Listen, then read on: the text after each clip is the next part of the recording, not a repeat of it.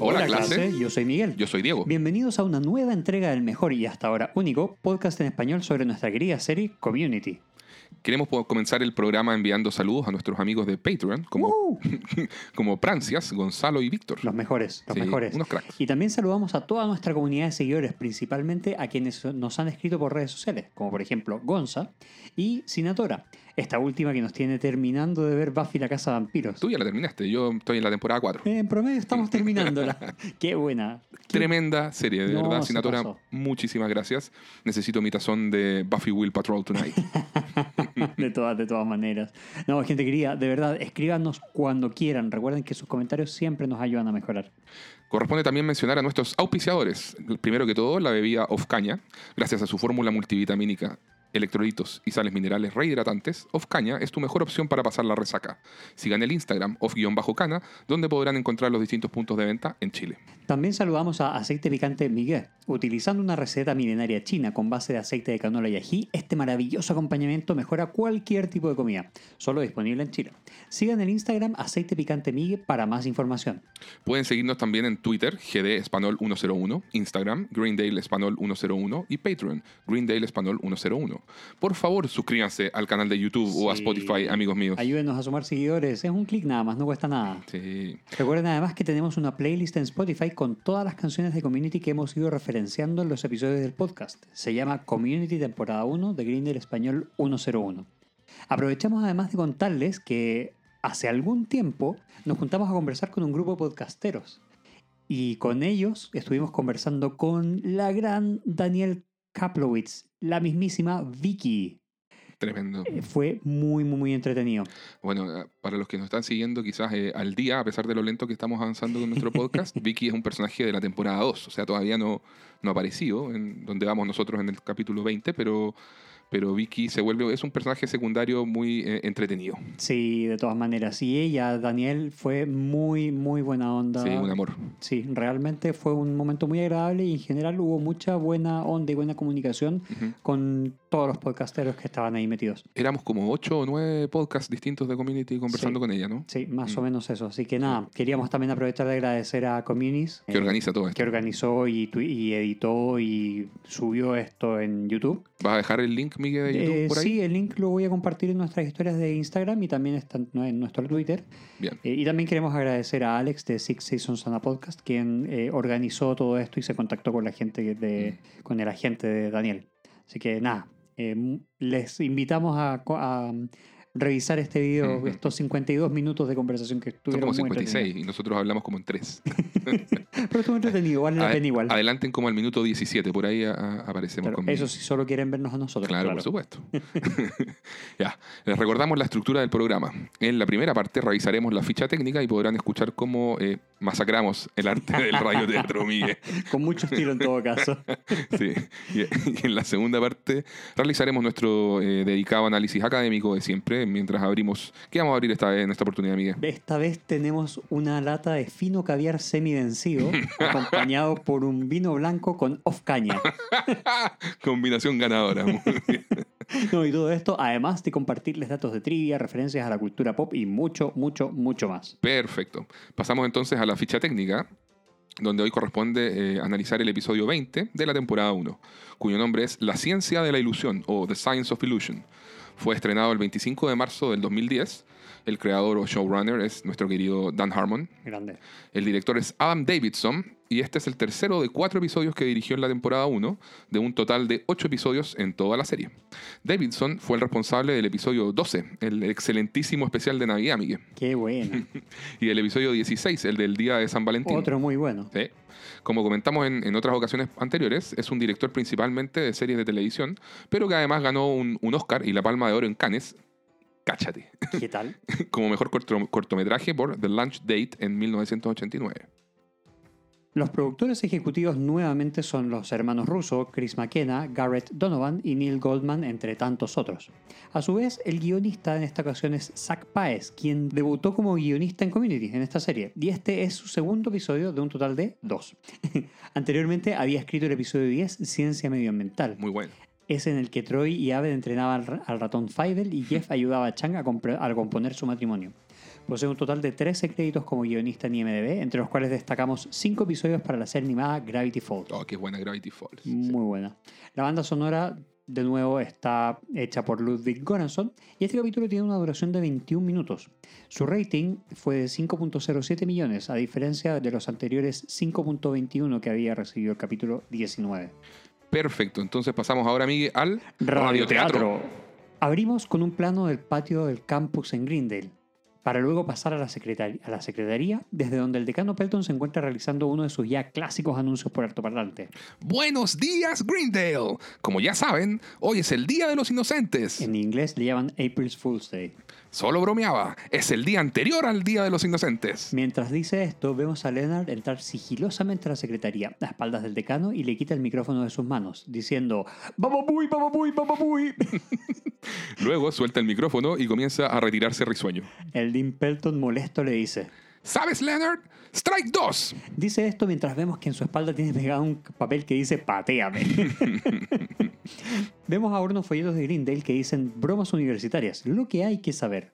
En la portada se ve a un tipo barbón con algo así como un turbante negro, abriendo una de esas latas que contienen una serpiente de papel, tela o plástico, que salta de la lata para asustar a quien haya abierto la misma.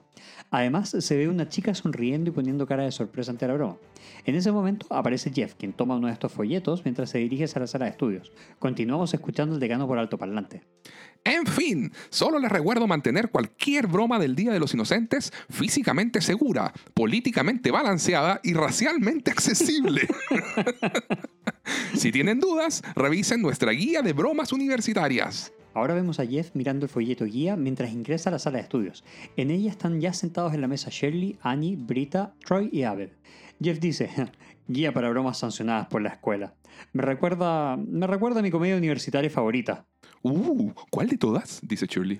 Exacto. Troy dice, verán, el decano no lo entiende. El punto de una broma práctica es sacudir el sistema. Por ejemplo, ¿quién quiere uno de estos? Troy tiene en sus manos una lata que dice maní seco rostizado. Y, y Abed toma la lata con entusiasmo y dice, oh, genial, yo quiero. Abed procede a abrir la lata mientras Jeff lo mira con cara de algo te va a saltar en la cara. Abed abre la lata y se echa hacia atrás esperando también que algo salte, pero no pasa nada. Vemos a Troy mostrar a todos que ha sacado la serpiente falsa de la lata. Troy dice, ¿buscas algo? Abed, sorprendido y sonriente, dice, buenísimo, nice.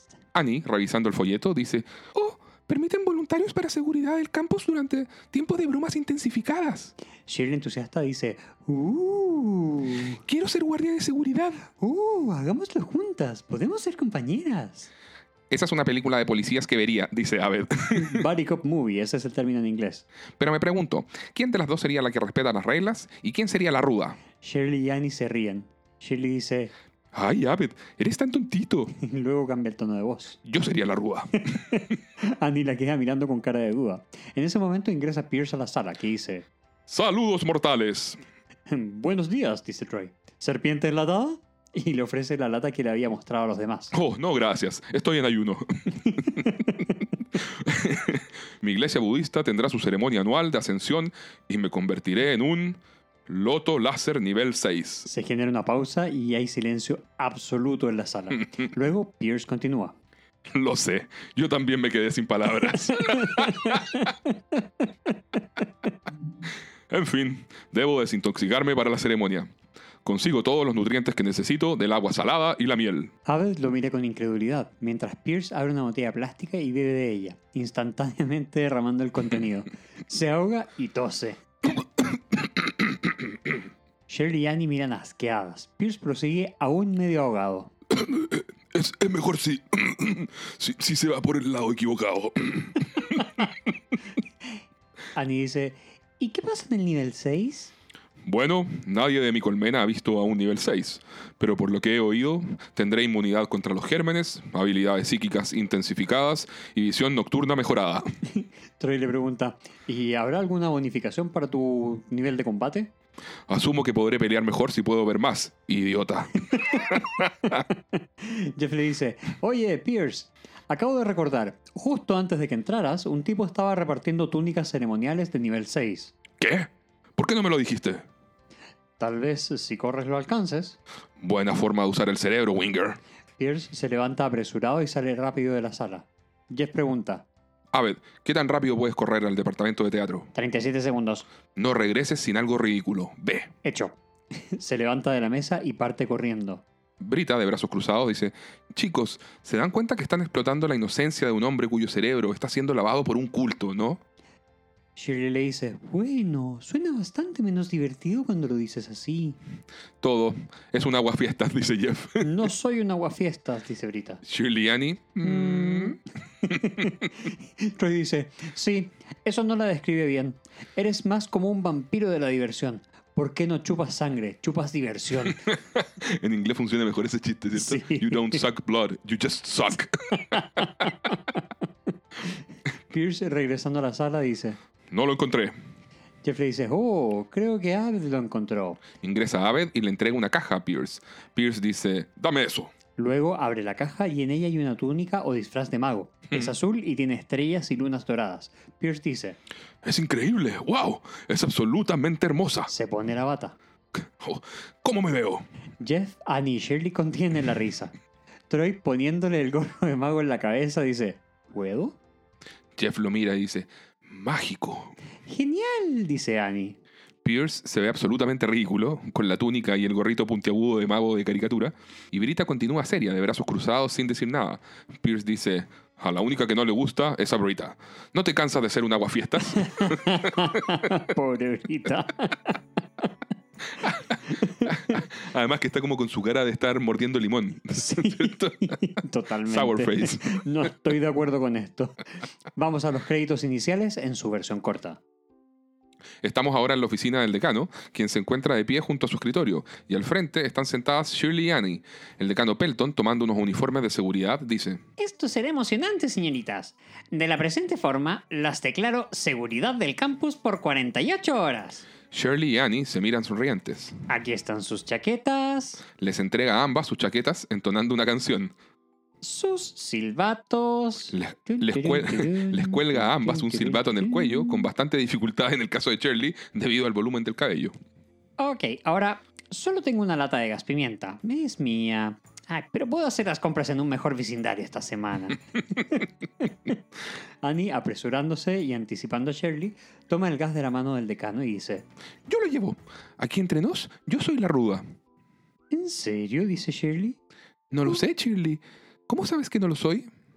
Supongo que no lo había pensado, porque estaba demasiado ocupada siendo evidentemente la más ruda. Parece que ambas estamos muy convencidas. Supongo que descubriremos quién tiene la razón cuando estemos trabajando. Mm, supongo que sí. El decano dice, perdón, ¿qué sucede aquí? Abed, a quien no habíamos visto y estaba de pie en el fondo de la oficina comiendo popcorn, interviene en la conversación. Un giro en una fórmula clásica. Normalmente, en las películas sobre parejas de policías, uno de ellos es el tradicional, apegado al rigor, y el otro es el renegado. Pero aquí, ellas dos afirman tener argumentos para ejercer ambos roles. El decano le pregunta, ¿y por qué estás tú aquí? Respuesta corta, se cortó el TV cable. Ahora vemos a Jeff ingresando a la cafetería cuando es interceptado por Brita, quien le dice, hey, ¿puedo mostrarte algo? Estaba pensando en hacer una pequeña broma esta noche. muy bien, una broma del Día de los Inocentes. Brita, risueña y entusiasmada, continúa. Entonces, ¿sabes que en el laboratorio de anatomía tienen ranas vivas, cierto? Oh, sí. Bueno, pensaba escabullirme, tomar una rana y mañana, cuando empiece la clase del señor Chang, habrá una rana en su escritorio usando esto. ¡Tará! Y Brita saca de su bolso un mini sombrero mexicano que dice Señor Chang. El rostro de Brita es de completo convencimiento de que su broma es genial. Jeff, sonriente pero poco convencido, dice, Ah, ya terminaste. ¿leíste el sombrero? Señor Chang. Sí, eh, oh, bueno, no lo entiendes. Supongo que no. La rana es Chang. Ok, entonces sí entendí. Es gracioso. Sé que es gracioso. Ah, espera, lo olvidé. No es tu clase de broma, no es a costa de nadie. ¿Por qué gastas tiempo envidiando mi don para la frivolidad cuando hay tanto que podrías hacer con tu talento natural para la severidad? Es una de mis frases favoritas del episodio. Brita le responde, ¿sabes qué? Mi broma va a causar un mar de risas y te veré ahogarte en él. Esa es mi chica. Estamos ahora en una de las mesas de la cafetería. Vemos a Pierce con su disfraz de mago intentando leerle la mente a Troy. Ambos se miran fijamente a los ojos. Pierce dice, 7. ¡Correcto! dice Troy. Pierce no lo puede creer. Ahora vemos llegar a Jeff. Pierce dice, Jeff, puedo leer mentes. Imposible, le dice Jeff. ¿En qué color estoy pensando? Pierce se concentra y dice, "Mm, ¿rosado? ¿Qué diablos? dice Jeff siguiéndole el juego. Ah, debe ser la túnica. Starburns, quien está sentado en la mesa de al lado, interviene molestando a Pierce. ¡Hey, hey! e- Es el mago de las galletas. ¡El mago de las galletas! Pierce confundido le dice, ¿Mm? ¿Me está hablando a mí? Jeff le hace un gesto a, Star a Starburns de que no lo moleste o arruinará la broma. Jeff le dice a Pierce. No, no. Oye, Pierce. El tipo que trajo tu túnica regresó y dijo que olvidó darte esto. Jeff le entrega una caja a Pierce y Pierce dice, ¿qué es? ¿Dijo que concentra tus poderes? Pierce la abre muy entusiasta y encuentra una supuesta varita mágica compuesta por una vara y una galleta con chips de chocolate. Pierce la mira y dice, ¿es esto una galleta? Y Jeff y Troy se agachan cuando Pierce los apunta con la vara mágica. ¡Oh! ¡Oh! Y Pierce se sorprende de sus poderes. Troy dice, tal vez es un pedazo de meteoro. Buda llegó en un meteoro, dice Pierce. Jeff le dice a Troy, ¿cuándo fue la última vez que comió? Soy el hombre más genial del mundo, sigue Pierce. Hacemos un corte, es ahora de noche. Y vemos el laboratorio de anatomía. Brita ingresa sigilosamente. La vemos buscar y encontrar el sector de las ranas. Brita dice, Hola, señor Rana. ¿Puedo tomarlo prestado por un segundo? Brita saca la rana y le pone el sombrero mexicano que dice señor Chang y pone una voz de bromista. Uh, soy el señor Chang. Ja, dígame ahora que eso no es gracioso. La rana salta del mesón y Brita se asusta. ¡Ah! ¡Oh! ¡Oh! ¡Oh, no! ¡Espera! ¡Espera! Vemos ahora a Brita agachada gateando en busca de la rana. Por aquí, ranita, ranita, ranita. Aquí, aquí, ranita, ranita. Señor Rana, Luego logra ver a la rana con mucha calma. y Brita extiende sus brazos para intentar tomarla, pero la rana le salta encima y grita, grita. Al caminar hacia atrás, pasa a llevar una camilla con una bolsa negra encima que parece ser un cadáver. La camilla se mueve hacia la ventana, choca contra la pared y la bolsa negra comienza a deslizarse desde la camilla hacia la ventana. Brita la alcanza a tomar, pero efectivamente dentro había un cadáver humano, el cual comienza a salirse de la bolsa. Brita no logra contenerlo y el cadáver cae por la ventana, mientras Brita cae de espaldas al piso, quedándose solo con la bolsa negra en mano. Se escucha desde abajo la voz de una mujer.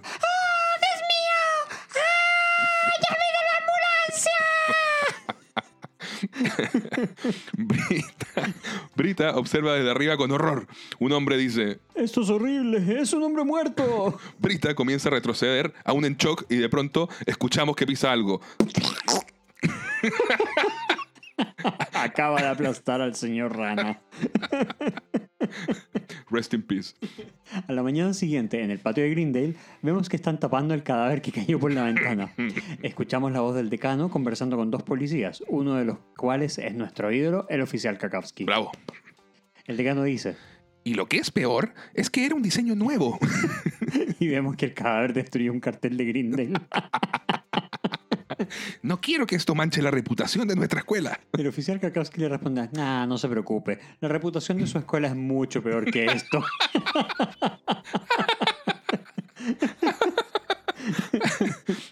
Ahora escuchamos una sirena y vemos un mini carrito en el cual vienen Annie y Shirley vestidas como guardias de seguridad. El decano dice, Oh, aquí viene nuestra seguridad del campus. Oh, señoritas, no pasen por... Oh, ok. el carrito doble y pasa a romper la wincha amarilla que marca la zona del crimen. Annie y Shirley se bajan. Annie escupe malamente al, al suelo. Oh, Annie, dice el decano. Annie en tono rudo dice, Buenos días chicos, soy Annie Edison, pero la gente me dice Psycho porque tuvo un colapso nervioso en la escuela. Mi compañero aquí es una ama de casa cristiana. ¿Podemos ayudarlos? Shirley dice, ¿en realidad podemos no ayudarlos? Tiendo a jugar con mis propias reglas. Oh, ella ama las reglas, dice Annie. Yo solo tengo una, y se aproxima a uno de los policías y le dice de cerca, Mantente fuera de mi camino. Shirley observa esto y hace lo mismo acercándose al oficial Kakowski y le dice, mantente fuera de mi camino aún más. El policía compañero de Kakowski dice, "Eh, ¿saben qué? Esto es vandalismo menor. Ustedes, señoritas, pueden hacerse cargo de ello por sí solas. El decano dice, esperen, esperen, esperen, ¿qué? Kakowski, medio riéndose, dice, llámenos cuando encuentre al perpetrador. El otro amigo policía dice, sí, lo estaremos esperando. Ahora vemos a Annie y Shirley discutiendo. Se les acerca el decano. Viene también llegando Abed. El decano dice, Miren lo que han hecho. Abed le dice el decano, dígales que tiene 24 horas para resolver el caso. Así es, tienen 24 horas para resolverlo. Arréglenselas. Annie y Shirley se miran fijamente muy serias. Abed saca su celular y les toma una foto diciendo, ese es el póster. no, excelente aquí ya. Adentro.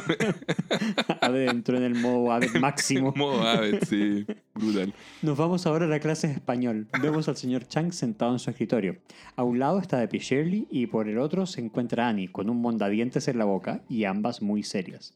El decano dirigiéndose a la clase dice, Esta es la parte de mi trabajo que menos disfruto. La parte en que les informo que anoche alguien asesinó a un animal parcialmente vestido.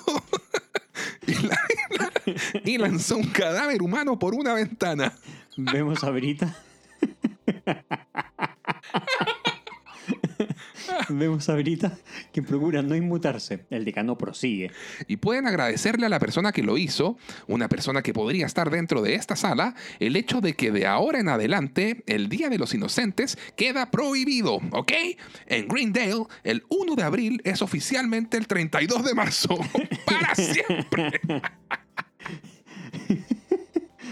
Jeff observa a Brita, pero ella no se da por aludida.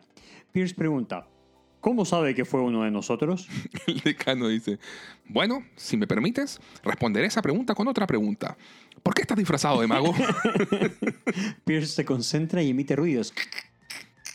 E intenta hacer uso de su herida mágica con el decano. El decano dice, ok, ¿le está dando un infarto?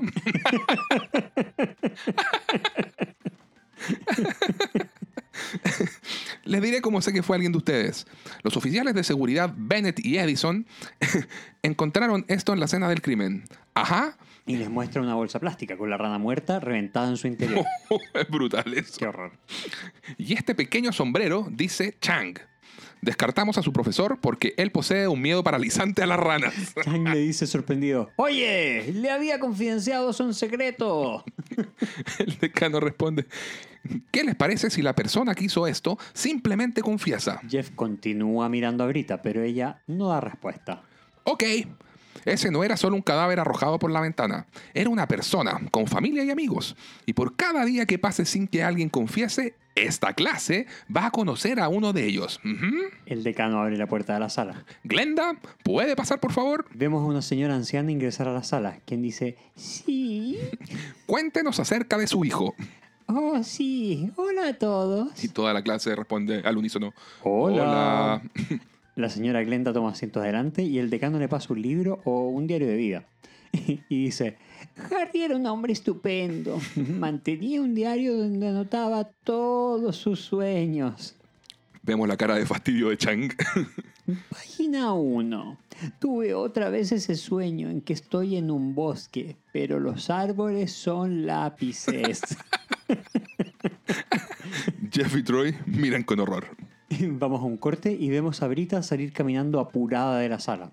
Jeff está afuera esperándola.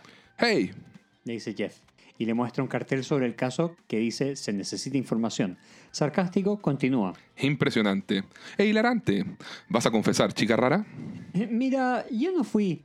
Incluso si lo fuera, esto fue un accidente. Lo sabía. Bien hecho.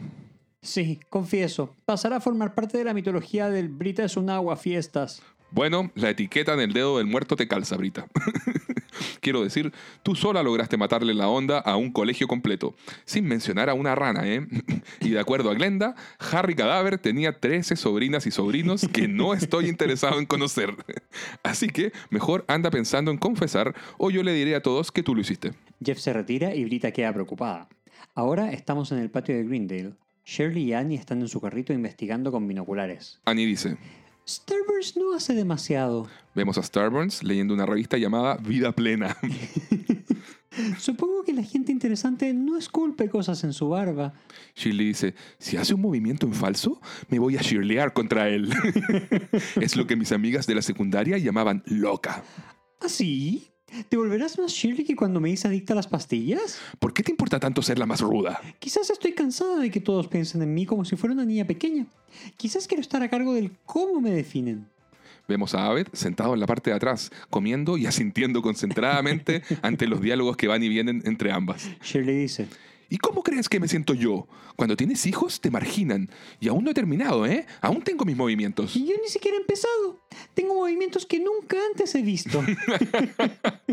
Adorable. Suena el teléfono de Annie, llamada anónima. Annie contesta.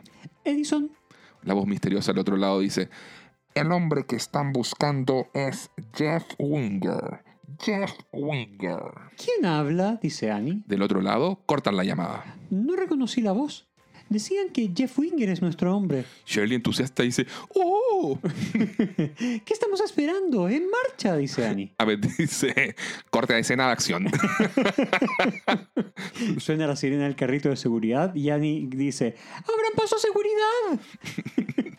Ahora vemos a Jeff caminando por el campus mirando su celular. Delante de él frena el carrito con Annie, Shirley y Abed. Annie dice, Señor Winger, y Jeff responde, Cagney, Lacey, ¿qué puedo hacer por ustedes? solo hacemos una búsqueda de rutina. Shirley dice, ¿qué tiene aquí? Es mi pecho, dice Jeff mientras recibe todos los palpados de Shirley y Annie. ¿Por qué no abre las piernas, ah? Annie y Shirley compiten por quién revisa mejor a Jeff. Shirley dice, yo también puedo. ¿Qué tienes en la mochila? Shirley despeja con una mano todos los libros que hay sobre una pequeña tiendita de venta de libros usados y dice, Veamos, ¿qué hay aquí? procede a vaciar la mochila de Jeff sobre la mesa. Dice, Santa María, Madre de Dios, ¿qué tenemos aquí? la mochila de Jeff está llena de artículos de vestimenta mexicana en miniatura. Annie dice, hay suficientes objetos para vestir una banda de anfibios mariachi. Shirley dice, de ranas. Jeff dice, eso no es mío. Brita, Brita los metió ahí. Seguro que sí, dice Annie. Shirley dice, Cuéntale eso a quien sea nuestro equivalente de un juez. salía. Jeff decide en ese momento salir corriendo. Suena la música de película de acción y Shirley dice, espera, ¿qué está? Annie se quita el gorro y lo arroja al suelo. ¡Se está escapando!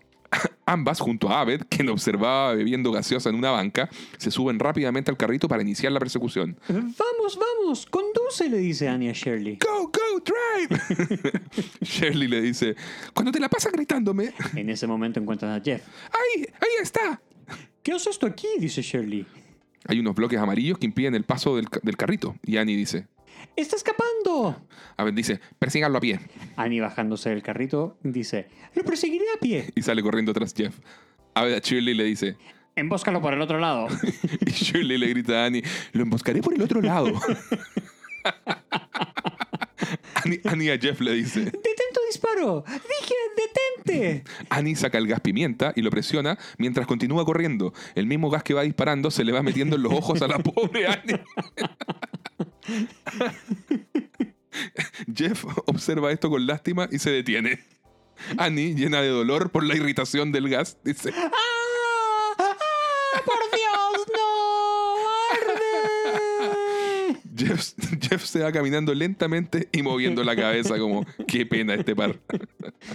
Ahora vemos a Annie con la pintura de los ojos muy corrida por el llanto y la irritación, recogiendo su gorro de seguridad.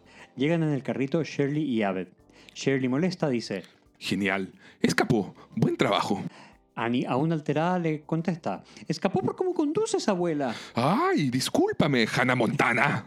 Ay, perdón, ¿eres sorda? ¿Sabes? Es por eso que apenas tienes amigos. Parece que ahora tengo una menos. ¿Te parece que estoy llorando, eh? Esas no son lágrimas. Esto es fuego, amigo autoinfligido. Shirley gritando, ¡Eso es lo que le pasa a los niños! No tienes idea de por lo que he pasado, dice Annie. ¿No crees que tenga fuerza para esto, eh? Abed sentado desde el carrito observando le dice a otro estudiante que observaba la escena. Disculpa, tengo que ir al baño. Te daré el resto de estas pasas cubiertas de chocolate si me guardas el lugar. El estudiante X acepta. Annie y Shirley continúan discutiendo a gritos mientras el resto de los estudiantes las observan en el patio. Nos vamos a otro corte. Estamos en la oficina del decano Pelton, quien está sentado en su escritorio hablándole a Shirley y Annie frente a él y ambas de pie. También vemos a Abed sentado, comiendo y observando detrás del decano. El decano Pelton dice, No quiero que se sientan juzgados por esto, pero su forma de manejar el trabajo me decepcionó. Su persecución de alta velocidad causó 78 dólares en daños. y ni siquiera pudieron sacarle una declaración al señor Winger. Annie y Shirley se están dando la espalda mutuamente. Annie contesta, él se escapó. Corrió entre dos postes, dice Shirley. El decano dice, veo cómo eso pudo ser frustrante, pero los hechos son que Abed interrumpe, su trasero está en juego. mi trasero está en juego. Abed vuelve a interrumpir, acaba de hablar por teléfono con el alcalde. Acabo de hablar por teléfono con... ¿Qué? ¿El alcalde? A ver, deja de hacer eso. Genial. Abed le dice, no está haciéndolo bien. Pues tal vez debas hacerlo tú. Abed le entrega el popcorn al decano y golpea firme la mesa para llamar, mirando, a- mirando fijamente a Annie Shirley. Abed, con las manos en la cintura, comienza a imitar la personalidad alterada y forma de hablar de un jefe de policía afroamericano estándar de cualquier película. Estoy harto de intentar...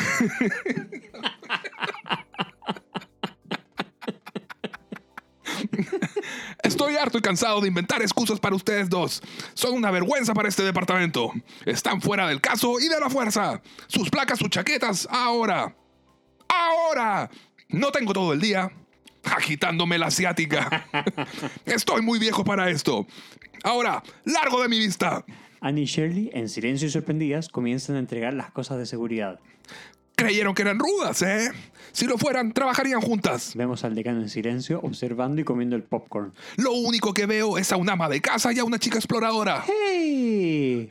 Abed, dice Shirley. Abed dice, dije largo. Shirley y Annie comienzan a retirarse. Y ni siquiera piensan en acercarse a este caso, ¿eh? Shirley y Annie se van y cierran la puerta. El decano le dice, eso fue duro. No se preocupe, eso es lo que necesitaban, dice Abed. Genial, qué escena más maestra. Maravillosa. En la recepción de la oficina del decano vemos a dos hombres mayores. Uno de ellos es Leonard, rayando el mesón de entrada con el mensaje El decano Pelton apesta. Pasan por su lado Shirley y Annie. Shirley dice, eso fue vergonzoso. Lo sé. Ese jefe de policía afroamericano que Abed interpretó tenía razón. Debimos trabajar en equipo. No sé tú, pero yo no necesito una placa para terminar esto.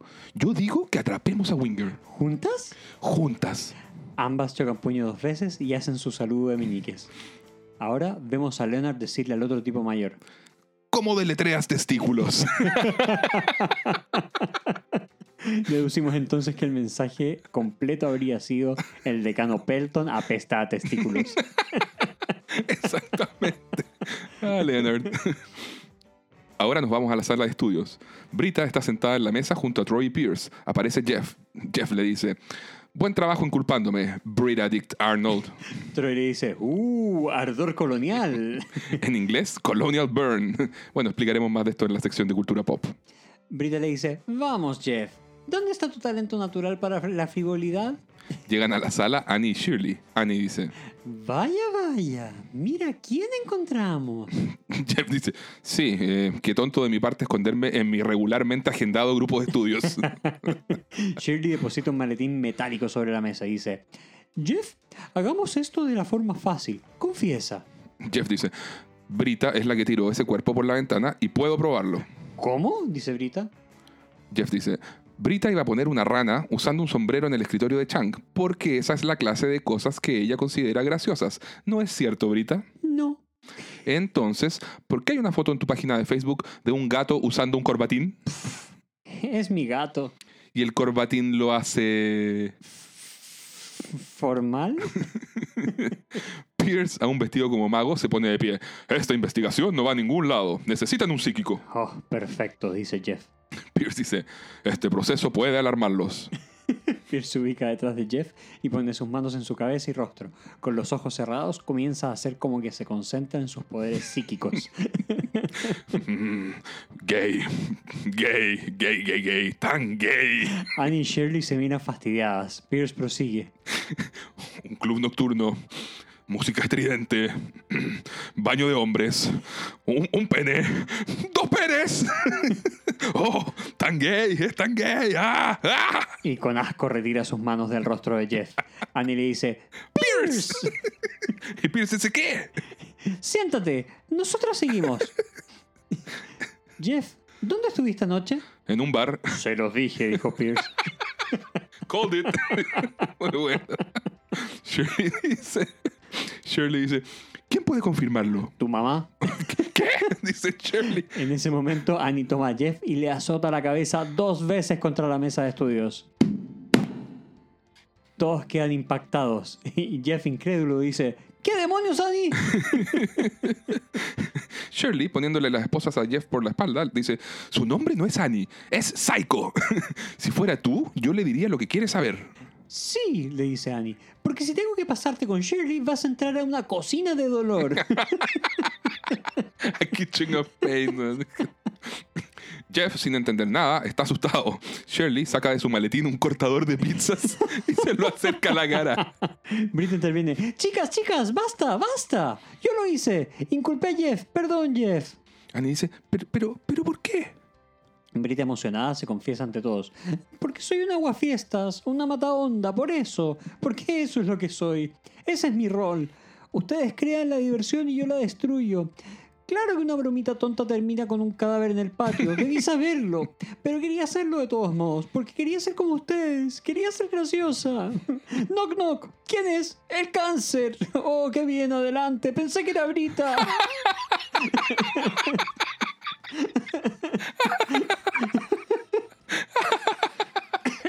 Qué buen chiste ese también. Pobre Brita. Pobre Brita. Annie también emocionada dice, pues Brita, en realidad quisiera que me tomaran más en serio. La única razón por la que azoté la cabeza de Jeff contra la mesa fue porque quería sentirme como un adulto, como Shirley. Y Shirley también emocionada dice, y yo quería sentirme más joven, como Annie. No es que sea vieja, es que la gente no sabe cuán joven soy. Oh, lo estoy haciendo de nuevo. Odio obsesionarme con la edad. Annie llorando dice, lo sé. y ambas se abrazan. Pierce dice, yo desearía, yo desearía realmente ser mágico. Troy sorprendido dice, ¿sabes que no lo eres? Sí, Comienza a quitarse el disfraz. alguien debió enviar esta túnica por accidente. Solo pretendía ser un nivel 6 para, impre- para impresionarlos. Me quedé atrás y empiezo a llorar. Shirley y Annie dicen, Oh, oh. Pierce dice, ni siquiera merezco esta varita de meteoro budista. y ahí es donde Troy está ya en llanto. No es un meteoro, es una varita de galleta. Jeff y yo la hicimos porque te hacía parecer como el mago de las galletas del cereal Cookie Crisp. Referencia que yo no entiendo por qué la mascota de ese cereal no era un mago cuando yo era niño. Era un ladrón. Solo pretendí saberlo porque quería que Jeff pensara que soy listo. Todos, menos Jeff y Abed, continúan llorando juntos. Brita llorando desde, desde su asiento dice, genial, lo hice de nuevo, maté la onda.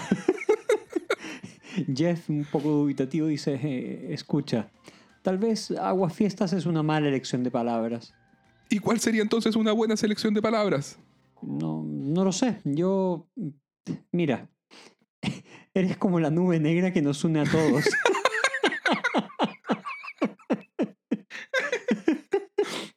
o, o- o la anti-winger. E- Eres, eres el corazón de este grupo. Brita no entiende nada de lo que quiere decir Jeff. Nosotros tampoco. No. Abed lo mira atento y Jeff dice, Vamos, yo no puedo manejar estas cosas sentimentales. Si pudiera hacerlo, entonces no te necesitaríamos. Annie llorando dice, Brita, ven aquí. ¿En serio? Dice Brita. Y Annie y Shirley dicen, ¡Sí!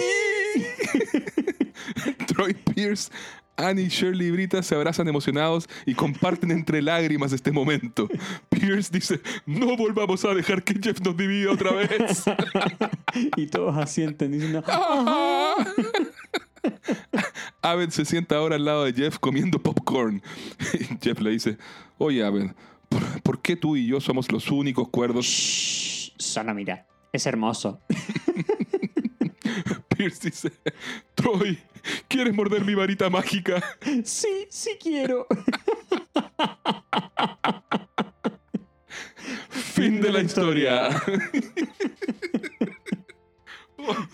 oh, Ay, que estuvo bueno. bueno. este radioteatro, mira. Bueno, ahora vamos a pasar a un ENTA que es histórico. Histórico, sí. Vemos a Troy y Abed en la sala de estudios, sentados en unas sillas sin mesa de por medio. Están bien vestidos, Abed con camisa y chaleco, Troy con camisa y chaqueta, ambos con un tazón en las manos que posee impresos sus rostros. Troy dice, Apreciamos que hagas esto. Jeff, sentado al lado de ellos, dice, claro, Vemos que de fondo hay varios estudiantes fuera de la sala de estudios, con carteles en las manos. Está Leonard con uno que dice, Troy y Abed es mi cumpleaños. Otra chica tiene uno que dice, soy su fan número uno. Abed dice, 3, 2, 1. y Troy y Abed al mismo tiempo dicen, Troy, y Abed en la, mañana. o en inglés, Troy and Abed in the morning. Troy Y- dice, Y regresamos. Miren quién está aquí, Jeff Winger.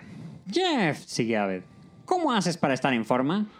Jeff, sin entender mucho, dice, em, dieta, ejercicio, genética. claro, claro.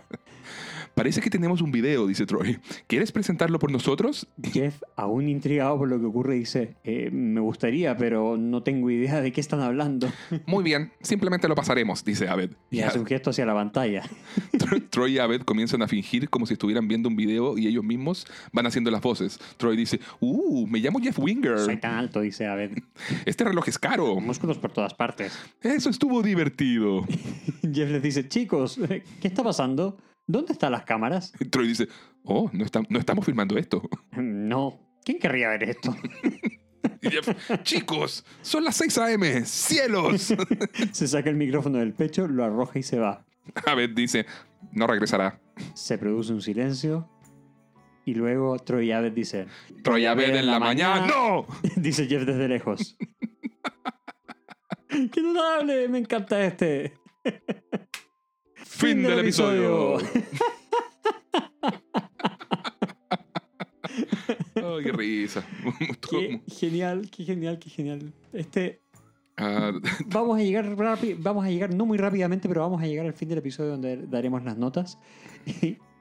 Pero desde ya iré, este no era de mis capítulos favoritos. no, para mí tampoco. Sigue sin serlo, pero Sí. tiene excelentes momentos. Sí, sí, sí. No, y es que ¿sabes qué pasa con esto de, de hacer como las revisitas de los episodios? Que te vas dando cuenta cuando ciertos capítulos es eso, leerlo, hacer el- este famoso radioteatro table read, como le llaman en, en Estados Unidos. Algunos funcionan muy bien, mejor que otros, y son como desde el guion más graciosos, Sí. que quizás otros son, no sé, van agarrando otras, otras cualidades en el camino, visualmente después se vuelven fantásticos también, pero este, este no, no, no me esperaba que nos íbamos a reír tanto. O sea, sabía que era muy gracioso, pero creo que lo pasamos muy bien. No sé si será porque hace mucho tiempo que no grabábamos, pero estuvo muy bueno. Sí, yo creo que tiene que ver un poco con eso, un poco con las situaciones personales que hemos pasado los últimos tiempos también. También. Eh, pero, pero sí, este, este capítulo funciona. a- aquí, en, en esta lectura funcionó muy bien. Muy bien, sí, Para sí, nosotros, por lo menos, obviamente. Esperamos lo hayan disfrutado también. Exacto. Bueno, pasemos al análisis entonces. Perfecto, veamos cuántas iguales son las historias que tenemos. En esta oportunidad tenemos tres historias dentro del marco del Día de los Inocentes en Greendale. La historia A, con Brita queriendo demostrarle a Jeff y a los demás que ella no es una aguafiestas y entonces realiza todo este fallido plan para hacerle una broma al señor Chang. La historia B, en que Annie, Shirley, Abbott y el decano investigan el caso del cadáver que cae por la ventana y la rana aplastada. El eje lo conforman Shirley y Annie en su dinámica de policías. Por supuesto, esta historia acaba conectando con Jeff y Brita en la historia A. También tenemos la historia C que presenta a Jeff y Troy haciéndole creer a Pierce que tiene poderes psíquicos por ser ahora un loto láser nivel 6. Al final del episodio, todas las historias conectan en un momento catártico de los personajes, revelando sus inseguridades personales. Bueno, hablemos un poquito qué nos parecen todas estas historias. Partamos con la historia A. Las temáticas. Bueno, dentro de ellas tenemos las inseguridades personales relacionadas con la identidad. Están presentes, bueno, esta está presente en las tres historias, Sí, ¿verdad? sí, sí. Comenzamos con la historia A, en la cual Brita quiere ser vista como alguien que tiene sentido del humor, que se adapta al sentido del humor del grupo. Claro. Y Jeff, con su sarcasmo característico, solo contribuye a hacerla sentir mal consigo misma. Qué pena.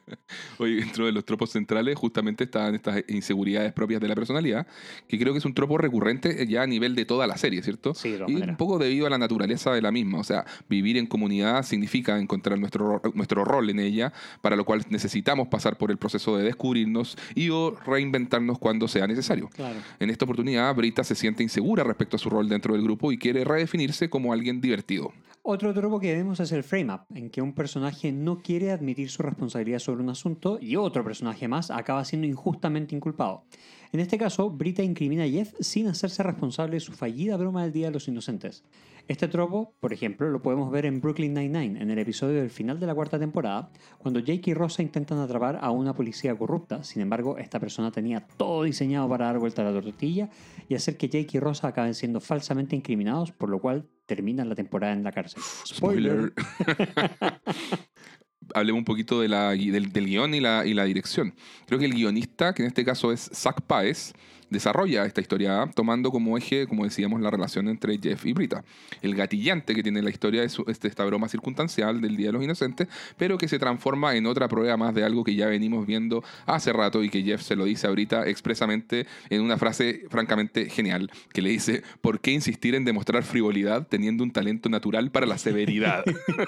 Sí. Eso lo define tan bien, eso, eso- esos aciertos de, de guion maravillosos. Totalmente, totalmente. No, y aquí podemos ver que se dan súper buenos diálogos entre ambos personajes. Vemos cómo Jeff, mediante su sarcasmo, puede meterse en la cabeza de los demás, Mm, sí. haciéndolos sentir mal consigo mismos, aunque se trata de algo pequeño. Es como un superpoder. claro, un muy mal superpoder. Uno malo, sí. Pero ya sabemos, los egos de nuestros queridos personajes son muy frágiles. Sí, sí, sí, sí.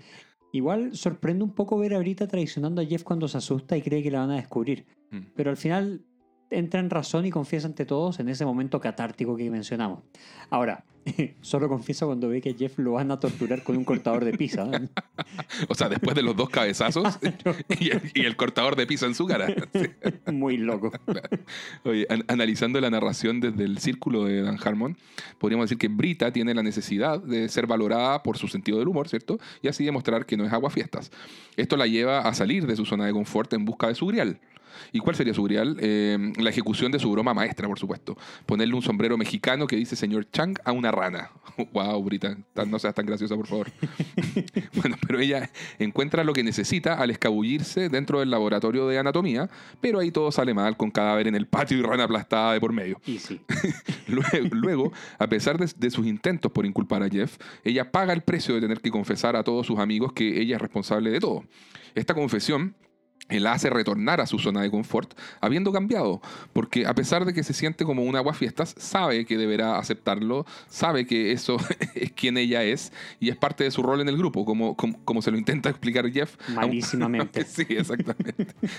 Pero bueno, no por ello eh, es algo malo. Es, es como en realidad como si todo fuera parte de un equilibrio grupal, ¿cierto? Ella tiene que poner de alguna manera el freno en, en algunas cosas dentro del- de la dinámica del grupo. Claro, y eso es lo que se entiende que quiere decir Jeff cuando la tilda de anti-winger. Claro, claro. Y hablando de Jeff, si aplicamos este mismo círculo de, de, de Harmon a este personaje, podemos decir que tiene la necesidad, nada noble, de No. burlarse de los demás, demostrar que Brita no es graciosa y que Pierce es un tonto por creer en lo que sabemos que cree. Claro. Sale de su zona de confort un poco en forma obligada cuando Shirley y Annie lo consideran sospechoso de todo este caso del cadáver y la rana. Jeff se arranca medio corriendo, una reacción un poco forzada que creo que hicieron solo para que la trama funcione. Sí, sí. No tenía por, por qué salir corriendo en No, realidad. y para, para que se diera esa escena de Sí, persecución. sí, digamos. nada más. Jeff consigue que tanto Brita como Pierce se sientan humillados, lo cual lo lleva a recapacitar al menos respecto a Brita. Quizás por eso Pierce dice nunca más dejemos que Jeff nos divida.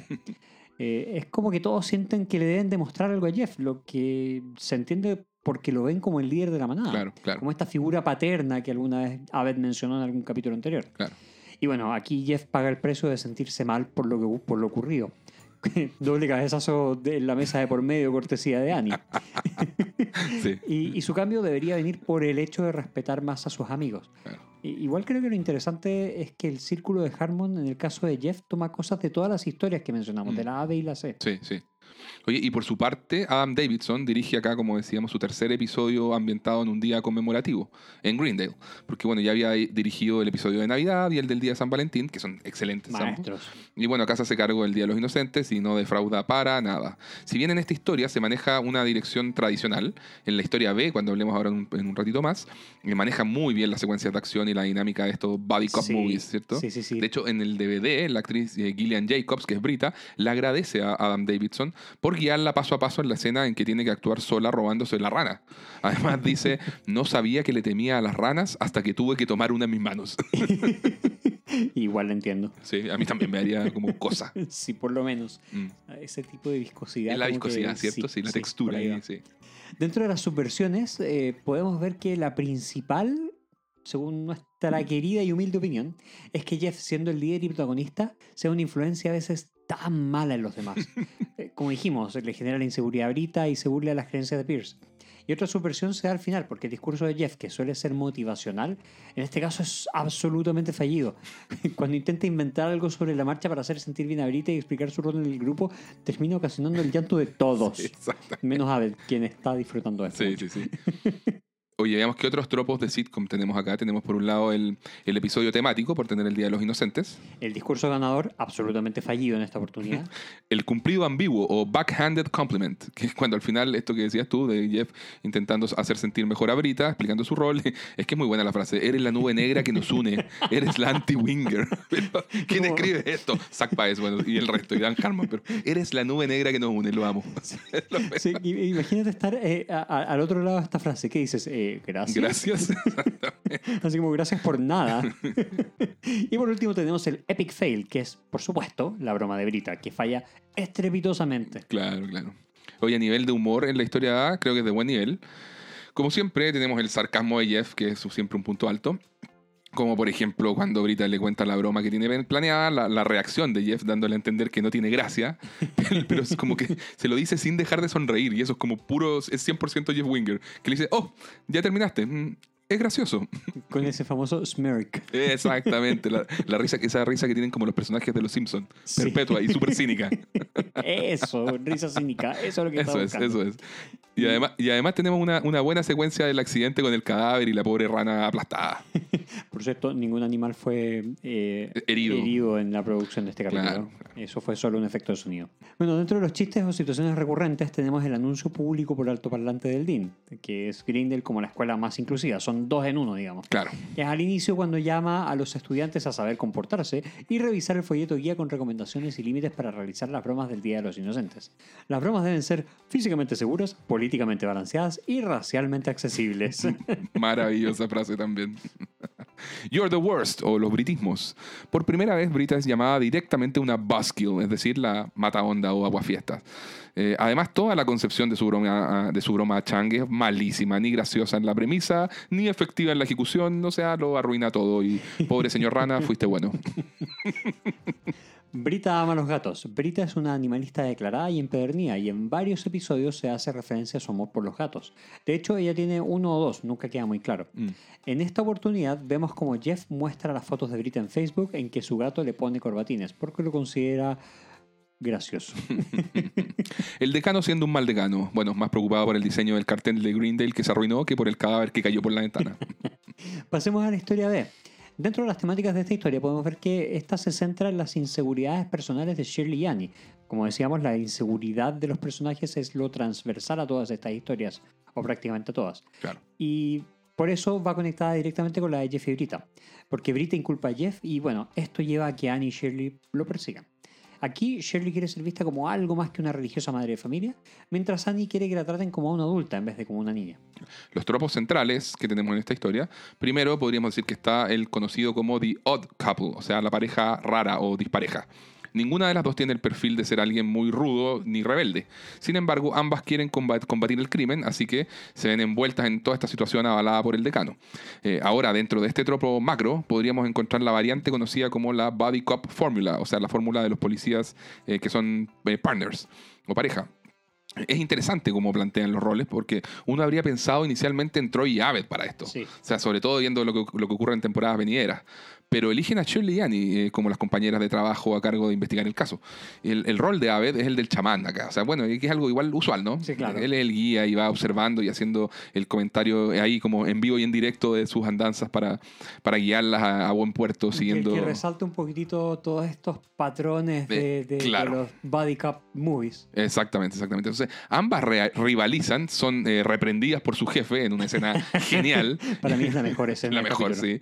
Y finalmente, bueno, se unen para resolver el caso juntas. Y dentro del guion y dirección podemos ver que el, el guion es notable en esta historia. Es Mm. un homenaje puro y duro a la TV y cine, como dijimos de películas como Arma Mortal o Un detective suelto en Hollywood y, bueno, Tantas, tantas otras. sí. otras. Sí, sí, sí. Frase tras frase se da una combinación de humor, sarcasmo, clichés varios, momentos Mm. meta y por supuesto todo con el corazón característico de la serie. Nada de esto tendría sentido si no va de la mano con algo que les esté pasando genuinamente a los personajes en su interior. Y en último término, la relación de amistad entre Shirley y Annie sale reforzada producto de esta experiencia, de todas maneras. Mm. El episodio podría haber tenido solo esta historia con este homenaje y habría funcionado igual de maravilla. Sí, claro que sí. Revisemos el círculo de Harmon en esta historia. Annie y Shirley tienen ambas la necesidad de probarse a sí mismas y a los demás, que pueden ser rudas. Esto las lleva a salir de la zona de confort y volverse guardias de seguridad para investigar el caso del cadáver y la rana, del cual es responsable Brita. Mientras ambas buscan este grial, que sería atrapar al responsable, sospechan de Jeff debido a una llamada anónima. Luego de encontrar elementos que lo, que lo inculpan en su mochila, Jeff sale corriendo y entre Shirley y Annie cada una eh, utiliza sus propios métodos para intentar atraparlo. Annie lo persigue a pie, Shirley con el carrito. Sin embargo, fallan por no haber trabajado en equipo. Claro, ahí ambas pagan el precio este de, de la por la reprimenda y la suspensión de sus labores ficticias por parte de Abel en modo jefe de policía. claro. Y es ahí donde, siguiendo la fórmula de, de, de ¿Del los movies, claro, eh, empiezan a colaborar. Claro. Y es ahí donde interrogan a Jeff en una muy graciosa escena en que se celebran mutuamente los atributos de locura de cada una. O sea, Sí. esos cabezazos que le pega a Jeff. Y el cortador de pizza, como lo dijimos también. El cortador de pizza, pero qué detalle, qué detalle. Pasa, pasa colado, uno no se da cuenta. Se, recién lo nota de repente en, la- en las repeticiones. Sí. sí, es muy bueno. Oye, y finalmente, y luego de que Brita se confiesa, tanto Annie como Shirley también confiesan sus reales motivaciones detrás de todo esto. O sea, sus, eh, sus inseguridades y todos lloran juntos, abrazados, menos Jeff y Abed, como decíamos. Y con esto el círculo se cierra porque Shirley y Annie vuelven a la zona de confort. O sea, ya no son más guardias de seguridad, pero han cambiado, eh, reafirmando sus respectivas personalidades y lo positivo que tiene cada una. No, y la dirección en general de todo esto es excelente. O sea, Brillante. y el, dan perfectamente con el tono de las películas Eso Buddy es, Cop. O sea, tono. esta acción y comedia, Mm, esa mezcla sí, entre sí. ambas. Y la banda sonora de Coranson es maravillosa. O sea, acompaña muy bien con una música que imprime todo el estilo. Suena muy setentero, un poco lo que, lo que hicieron este, esta película de Nice Guys. Claro, claro, sí. Mucho flow, mucho. Sí, sí, sí. Exacto, como Scratch y cosas así. ¿ah? Claro, bueno, eh, es cierto que en episodios futuros la dirección mejora muchísimo más. O sea, bueno, vamos a llegar al episodio del Paintball Uh, sí. eh, o, o al, o al de las mafias. Sí, sí, sí. Pero acá es destacable, es muy totalmente, destacable. totalmente. Oye, hablando de las subversiones en esta historia, la principal es que eh, en vez de, de ver la fórmula tradicional con, con el policía que sigue las reglas y el que las rompe, acá Annie y Shirley pelean por el mismo rol de policía rebelde. Entonces, eso es lo subversivo, digamos. Ah. Y además, además, tradicionalmente las body cops, sobre todo en los años 80 y los 90, eran 100% masculinas. Y acá se toman la pantalla las chicas. Muy bien. Girl Power. Girl Power. ¿Qué otros tropos de sitcom tenemos en, la, en el capítulo? Bueno, por supuesto, la rivalidad entre personajes. Shirley Annie, el personaje femenino fuerte, Shirley Annie. El double turn o doble giro, cuando dos personajes que están en un conflicto entre sí pagan el precio y se dan cuenta de sus errores, empatizan con la visión del otro y finalmente se unen. Oh. El callback o las referencias a episodios pasados. Aquí tenemos una referencia al episodio 10 porque hay un cartel de Envirodale en Secretaría del Decano, además de los dálmatas en su oficina. Y el tropo Mundane Made Awesome o lo mundano se vuelve genial. Toda esta trama ejecutada como película de policía es estilo arma mortal. Oh, sí. Vamos con el humor. La dinámica Shirley y Annie funciona de maravillas. O sea, es de los episodios de la primera temporada que mejor utilizan la capacidad de hacer comedia de ambas actrices. Sí, seguro. O sea, no solo por las idas y venidas en esos diálogos afilados y bien pasivo-agresivos entre las dos, sino también por todos los toques como de, de actitud y comedia física para ponerse en la piel de dos mujeres policía. Sí, claro, hay demasiados detalles graciosos que van asociados a este tipo de películas de acción policial que homenajean. O sea, tenemos el primero, el momento de cómo ambas llegan al caso y son elegidas por el decano, que les entrega la chaqueta, el silbato, la placa y el carrito de seguridad. Luego tenemos el momento en que aparecen ambas rudas en la escena del crimen Claro, y Kakowski junto al otro policía no las toma muy en serio y las dejan quedarse con el caso sin problemas. claro, claro. Me da mucha risa, fíjate, la, la- la aparición de Annie cuando, en, ese- en esa escena, cuando en tono rudo le dice, buenos días chicos, soy Annie Edison, pero la gente me dice psycho, porque tuve un colapso nervioso en la escuela. Mi compañera aquí es una ama de casa cristiana. Pero- y comenzando todo con un escupo tan fuera de Annie. Es súper no Annie, exactamente. Y la reacción del decano, oh, Annie. Sí. Detalles, detalles, siempre los detalles. Y luego esta, esta persecución clásica, este alto ahí, que es absolutamente fallido. Claro. Y por último también la, escena, la, no- la infaltable escena del interrogatorio. Donde se pone un poco físico todo. Exacto, sí, sí, sí. Está- en, en esa escena, fíjate, me da risa el diálogo entre, entre Annie y Jeff, cuando le dice, vaya, vaya, mira quién encontramos. Y Jeff le responde, sí, que tonto de mi parte esconderme en mi regularmente agendado grupo de estudios. Nuevamente el sarcasmo de Jeff tomando palco. Maravilloso siempre. No, Y el rol de Aved en todo esto es maravilloso. Y siempre está comiendo algo, ¿viste? Las pasas cubiertas de chocolate, el popcorn. Sí. Siempre concentrado en el avance de la, de la trama como espectador, pero a la vez como director. Es Sí, absolutamente, genial. Y lo, a- donde mejor lo podemos ver es donde empezó a dirigir los diálogos del, del Dean. Este, eh, acabo de hablar por teléfono con el alcalde. Claro, dice, acaba de hablar por teléfono con el alcalde y el decano le No, sigue. acabo de hablar con el teléfono. por- ¿Ah? ¿Qué? ¿Qué? Aved, para de hacer eso. Tienen 24 horas para resolver el caso. Dígales que tienen 24 horas para resolver Las el caso. tienen, sí. Muy bueno, muy bueno. Veamos los chistes y situaciones recurrentes. Primero que todo, Aved asumiendo una personalidad basada en algún personaje. Maravilloso. Aved realiza su imitación de jefe de policía afrodescendiente, molesto por el desempeño de sus detectives. Este estereotipo lo podemos encontrar en películas como decíamos Arma Mortal, Un detective suelto en Hollywood y tantas otras. El decano y su fijación fetichista con los dálmatas. Hasta antes de este episodio habíamos visto su oficina decorada con perros pug. Pero ahora ya comienzan a aparecer los decorados de dálmatas. La actitud ejecutiva y determinada de Annie. Annie es de esas personas que busca cumplir lo que se propone como sea. Siempre quiere resultados y es autoexigente. Acá, acá se propone ser la policía ruda y compite con Shirley por ello. La ex adicción de Annie al Adderall. Hay varias menciones, pero lo mejor es cuando Annie dice soy Annie Edison, pero la gente me llama Psycho porque tuvo un colapso nervioso en la escuela. Me encanta. El saludo de meñiques entre Annie y Shirley.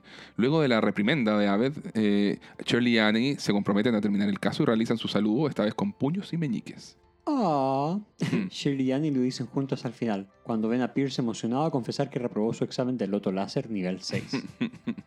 Vamos a la historia C, donde las temáticas, al igual que en, la- en las otras dos historias, están las inseguridades personales respecto a la identidad. Ese es el gran tema. Eh, Pierce quiere que lo vean como alguien cool, con superpoderes obtenidos a través de su religión. Recordemos cómo se llama, es el neobudismo reformado. que para todos es una secta. Sí, un culto. Mismo caso ocurre con Troy, aunque su historia está mucho menos desarrollada en esta oportunidad. Pero también ocurre que, por, eh, que la inseguridad lo, lo lleva a aliarse con Jeff, aunque solo entiende parcialmente la referencia de la broma que quiere hacerle Jeff a Pierce. El tropo central diríamos que es el de burlarse de alguien por gusto propio. Acá Jeff y Troy quieren burlarse de las creencias de Pierce y los demás en todo caso son cómplices a través de las risas. Menos Brita. Menos Brita, por supuesto. En cuanto a guion, esta es la historia, te diría, menos desarrollada, menos acabada de las tres. Mm. Igual resulta bastante graciosa. O sea, lo que la hace estar bien escrita dentro de todo, más allá de los gags, por supuesto, es el giro que hay respecto a Pierce. Eh, que sabí, quien sabía que no tenía poderes, pero igualmente quería creerlo y que los demás lo creyeran. Claro, claro, que los demás lo creyeran. Eh, si lo analizamos desde el círculo de Harmon, mediante una mentira de la que no nos enteramos hasta el final, Pierce nos hace pensar que él cree tener poderes especiales producto de su ascenso religioso. Esto lo hace salir de su zona de confort, creerse un mago, para lo cual acepta vestirse como tal, Muy ridículamente. y sale en búsqueda de su grial, que sería la validación de los demás. Claro. Sin embargo, paga el precio porque esta validación siempre fue falsa y los demás solo se estaban burlando de él. Pierce solo vuelve al inicio, a la zona de confort, habiendo aprendido que no debe dejar que Jeff los vuelva a dividir. las lecciones que concluye Pierce a veces no son las mejores. Es- Claro. Es, es un guion gracioso. Sí. Eh, y, y- y claro, igual se da a entrever que Pierce algunas de las cosas que había por ahí las creía. O sea, Sí, cuando dice no merezco esta, esta bata. Pero bueno, como nota al margen respecto al tema de los guiones de la serie, Dan Harmon comenta que iban escribiendo sobre la marcha, siempre atrasados. Decía, a veces terminábamos los guiones cuando ya habíamos empezado a grabar el capítulo. Uf. Dice que esta forma de trabajo habría acabado con muchas series, pero acá el equipo era tan bueno que sacaban siempre la tarea. A veces entregaban una escena un día X, se ensayaba al día siguiente y se grababa de inmediato.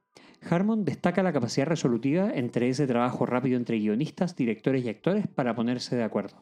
Este es brutal, eso sí, Sí, no, y no, no sí sé. da a entender muchas cosas respecto a ciertos elementos del cast. Da como para pensar que todos pueden terminar enfermos de ese ritmo de trabajo. Y sí, Bueno, las subversiones. Lo subversivo es que nosotros los espectadores pensábamos que Pierce no sabía que se burlaban de él.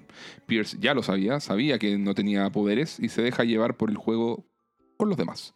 Eh, la diferencia es que Pierce lo adjudica a que no aprobó el examen para hacer un loto láser nivel 6. Entonces él asume que de haber aprobado sí tendría poderes. Parte de su locura, digamos. Claro, y además está esto de la- esta subversión menor que está explícitamente comentada en el chiste que intenta hacer Troy con la serpiente enlatada. De para sacudir el sistema y mantener el Hmm. factor sorpresa, decide sacar la serpiente de la lata. Solo Abed le ve la gracia. O sea, el único que lo entiende, sí. Sí, por eso son tan buenos amigos. Claro. Oye, y los otros tropos de sitcom, tenemos acá los- un callback también o una referencia a un episodio pasado, al- en este caso el episodio 11, cuando Jeff hace referencia a que Abed puede correr muy rápido e ir a buscar algo ridículo para Pierce al depto de teatro. Bueno, en general, en cuanto al humor, son todas las historias graciosas. Es un episodio bastante sólido en lo, humor- en lo humorístico, cosa que nosotros vivimos de primera mano cuando Haciendo hicimos esta el radioteatro. Mm.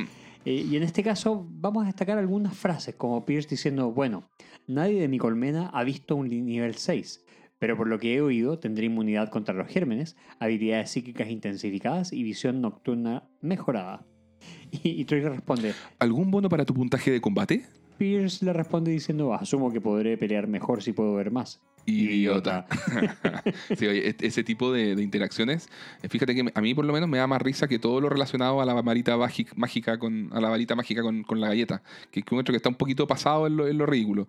Ah, o sea, nada que, que- que me moleste en todo caso, pero, No, pero igual, es o sea, un es- es- está- absurdismo fácil. que si claro, está, está esa escena en que, en que intenta usar la, la- la varita con el decano, y esa es muy buena porque el decano le dice, ¿qué le pasa? Le está dando un infarto.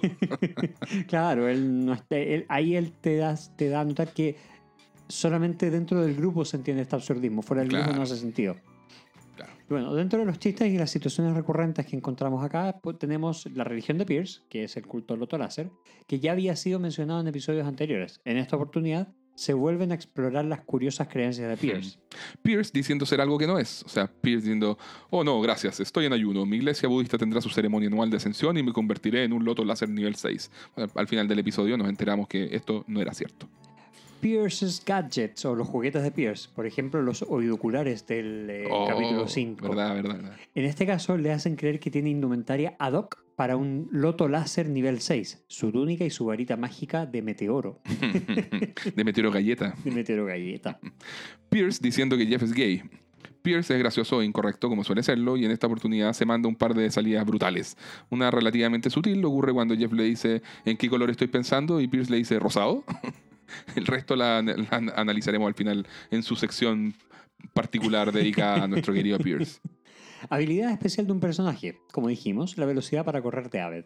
La hipersensibilidad de Troy. Troy al final llora porque en el fondo no entendía la broma de Jeff y le daba vergüenza admitirlo, porque él conoció otra versión de la mascota Cookie Crisp en su época.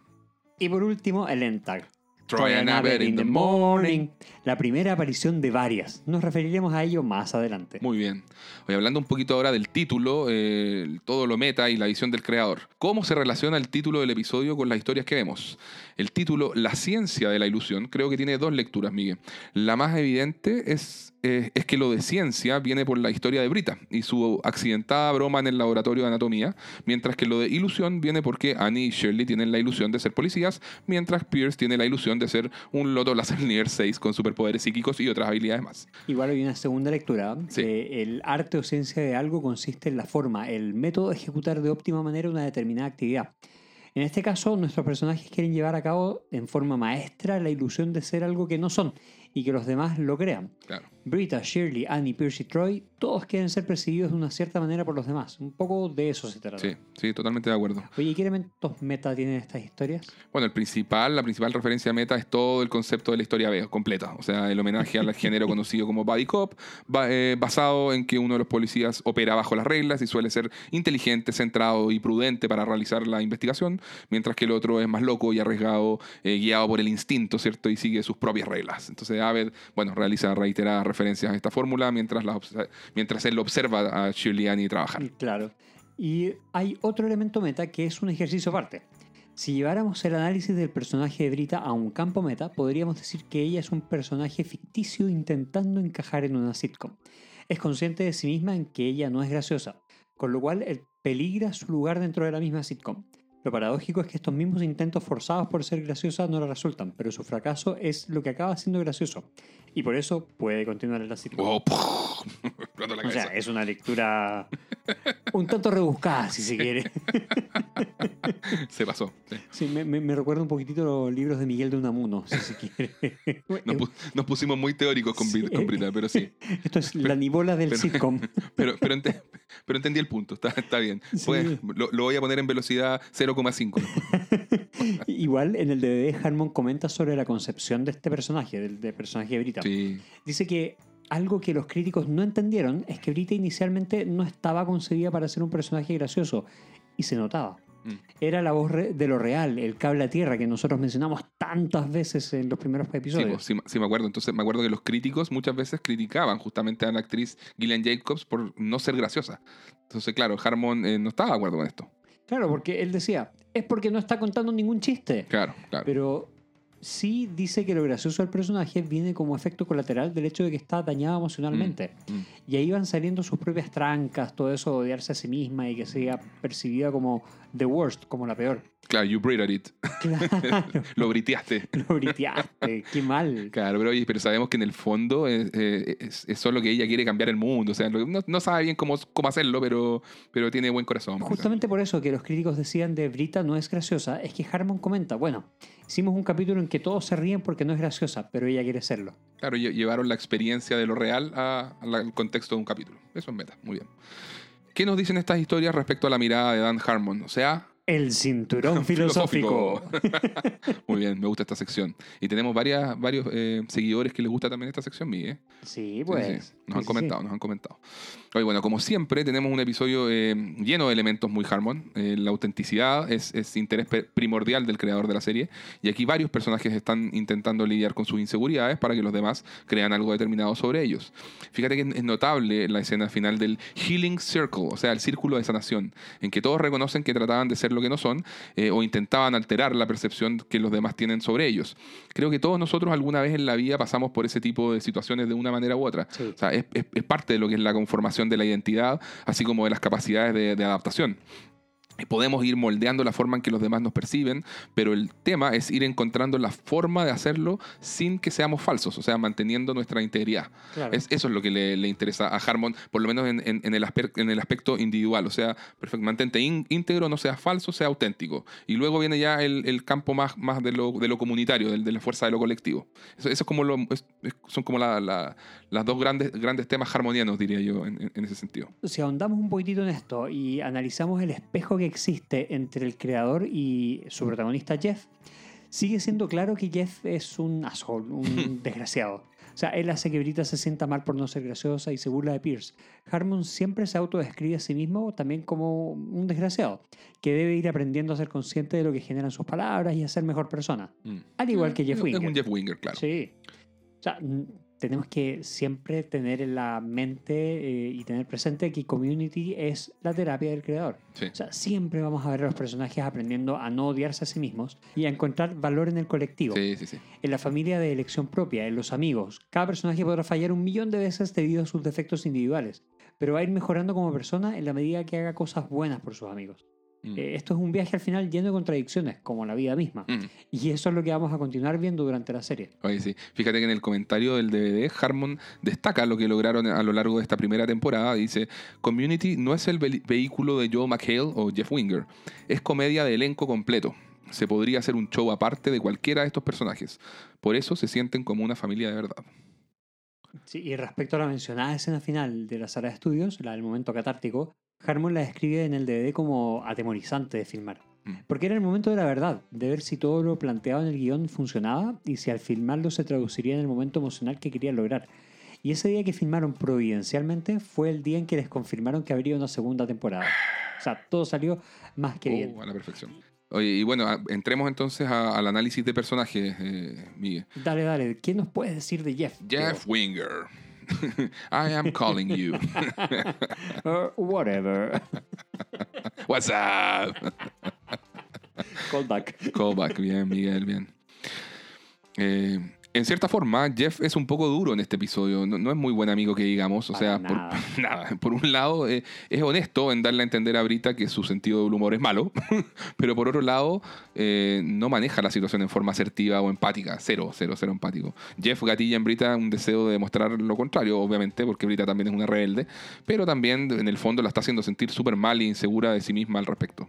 Entonces, su, su mejor frase es la que, como decíamos antes, la que le dice a Brita de, de por qué despe- desperdicia su tiempo envidiando mi talento para la levedad cuando hay tanto que podrías estar haciendo con tu talento natural para la severidad. Me encanta, me- de verdad me encanta esa frase. Jeff, en este caso, participa en las tres historias. En la A, en donde se trabaja la relación Jeff-Brita, en toda esta dinámica que es más bien tóxica, y ya que, bueno, ambos acaban haciéndose daño. Eh, y en la, en la B, donde Jeff, eh, bueno, es más bien funcional, o sea, no es el eje, don- porque en la historia B el eje es Annie Shirley, Sí, obviamente. claro. Pero de- igual de- destaquemos su sarcasmo, o sea, esto, esto de Cagney, Lazy, eh, mientras que en la historia C eh, boludea a Pierce por el puro placer de hacerlo. igual me da risa cuando Pierce le dice eso de rosado y Jeff le responde, What the hey? Sí, pero están exagerados. bueno, en el DVD, Dan Harmon dice que le encanta que mientras la mayoría estén emocionados llorando en el abrazo grupal al final, Abed y Jeff se mantienen aparte como espectadores de ese bello momento. Para Harmon, esto habla del overlapping entre personajes, es decir, el cómo hay rasgos comunes que se traslapan, los mimetizan un poco y así van afianzando sus relaciones. En el caso de Jeff y Abed, lo vimos esta temporada en los episodios 8, 16, ahora en este, y se vendrá muy fuertemente en el episodio 21 Oh, la mafia de los pollos. sí. próximamente. Ambos personajes, como ya lo hemos comentado anteriormente, hacen un gran complemento. Hoy está bueno ese concepto del overlapping, como para, para reflejar esto de, de- de- la mimetización y cómo se van traslapando y se van en- encontrando tanto en, los rasgos comunes que, que van, que van teniendo y que van afianzando esta- estas relaciones. Sí, de todas maneras. claro. Que es como la vida misma, ¿no? Claro, claro. Y como la vida misma. Hablemos un poquito de Brita, Miguel. Yo creo que llega a ser enternecedor pensar en cuán lejos puede llegar Brita con tal de pertenecer. Eh, enternecedor y a la vez da pena. Y sí, Ella tiene sus valores y no los tranza por nada, o sea, digan lo que digan. Pero este otro aspecto, todo lo que es más lúdico, lo que es saber divertirse, tener amigos, claramente le causa un grado de ansiedad, no menor. Y eso, eso por eso hace lo que hace. sí, claro. Eh, en un episodio en el cual todos los personajes tienen su mini crisis y buscan cambiar un poco para poder encajar mejor dentro del grupo, Brita acaba dándose cuenta de lo difícil que es para ella cambiar. Mm. ser el Buskill es parte de su identidad, eh, así de simple. Ella Mm. tiene estas características de severidad que también le describe Jeff. Claro. Lo cierto es que muchos fans notan que, a pesar de que sea el aguafiestas, es necesario el rol del anti-winger en el grupo. El anti-winger. Es parte del balance, Mm. y aunque nos da pena que todos vayan siendo incrementalmente más malos con ella. Hemos dicho otras veces que en este punto de la serie, Brita está en esa transición de ser el personaje que habla tierra que mencionábamos hace algunos minutos, y muchas veces sensato, a volverse de a poco la más basureada por sus amigos. Es como, es como el personaje de Meg, la hija, en la serie de Padre de Familia, ¿cierto? sí, totalmente. Oye, y personalmente, fíjate que nunca he logrado resolver el debate interno de si me gusta eh, la, la transición de Brita.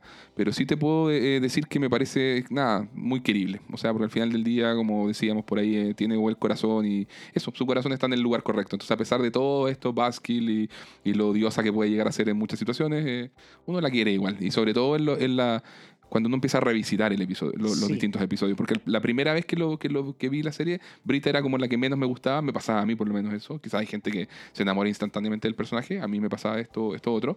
Y ahora no, ahora me pasa que adoro Brita.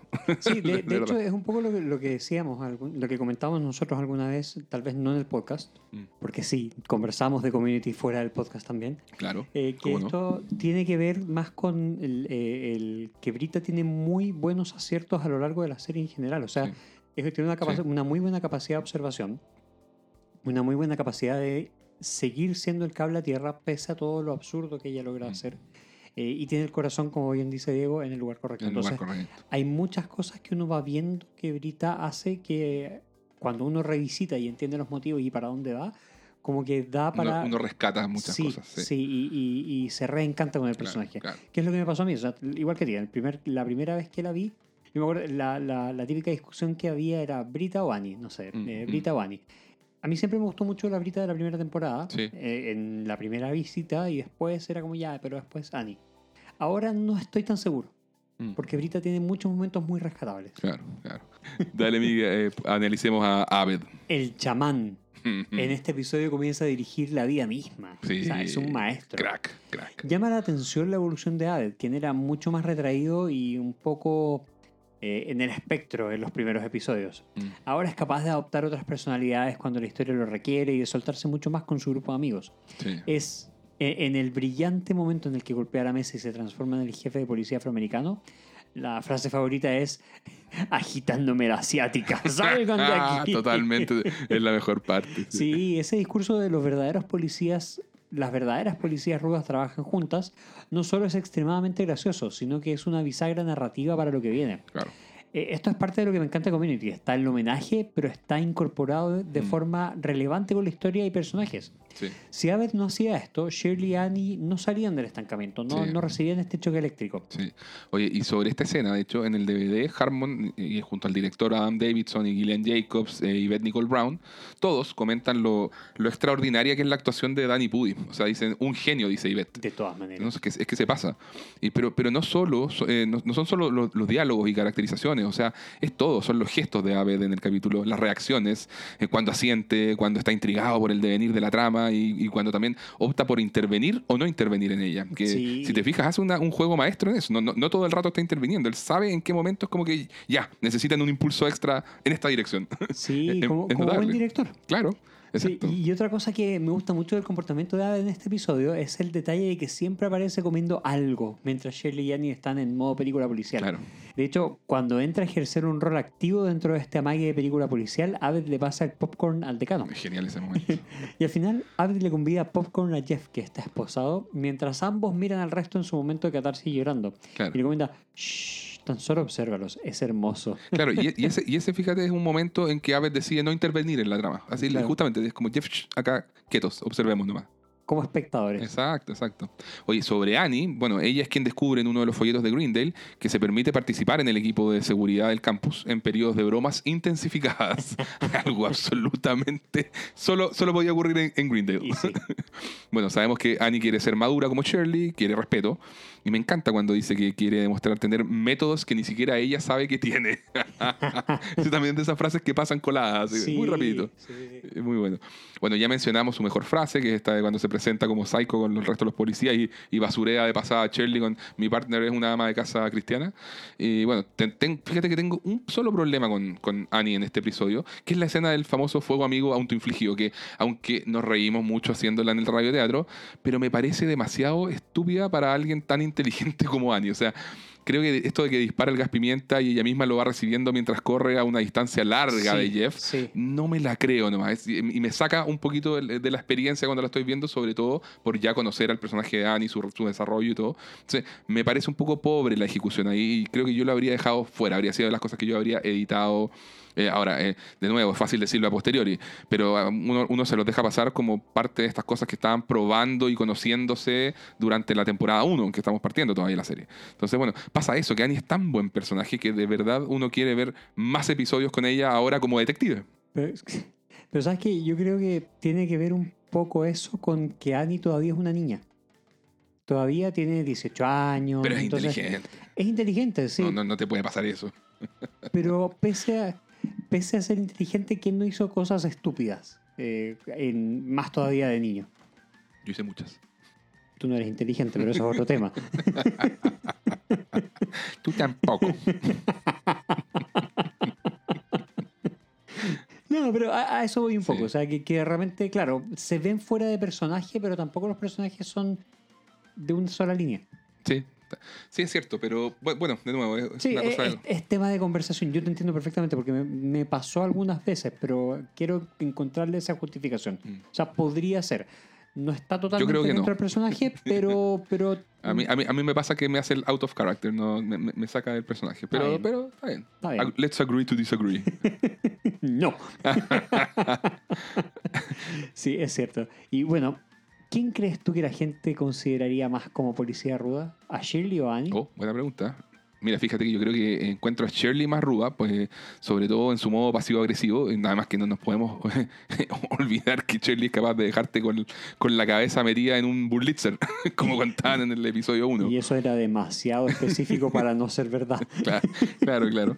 Pero fíjate que por otra parte, Annie tiene todos estos antecedentes psiquiátricos. O sea, como que con Annie me pasa que si la empujan, así como está a un mal día de volverse loca. Bueno, ¿qué creen ustedes, queridos auditores? Sí. Coméntenos en Twitter o en Instagram. Eso.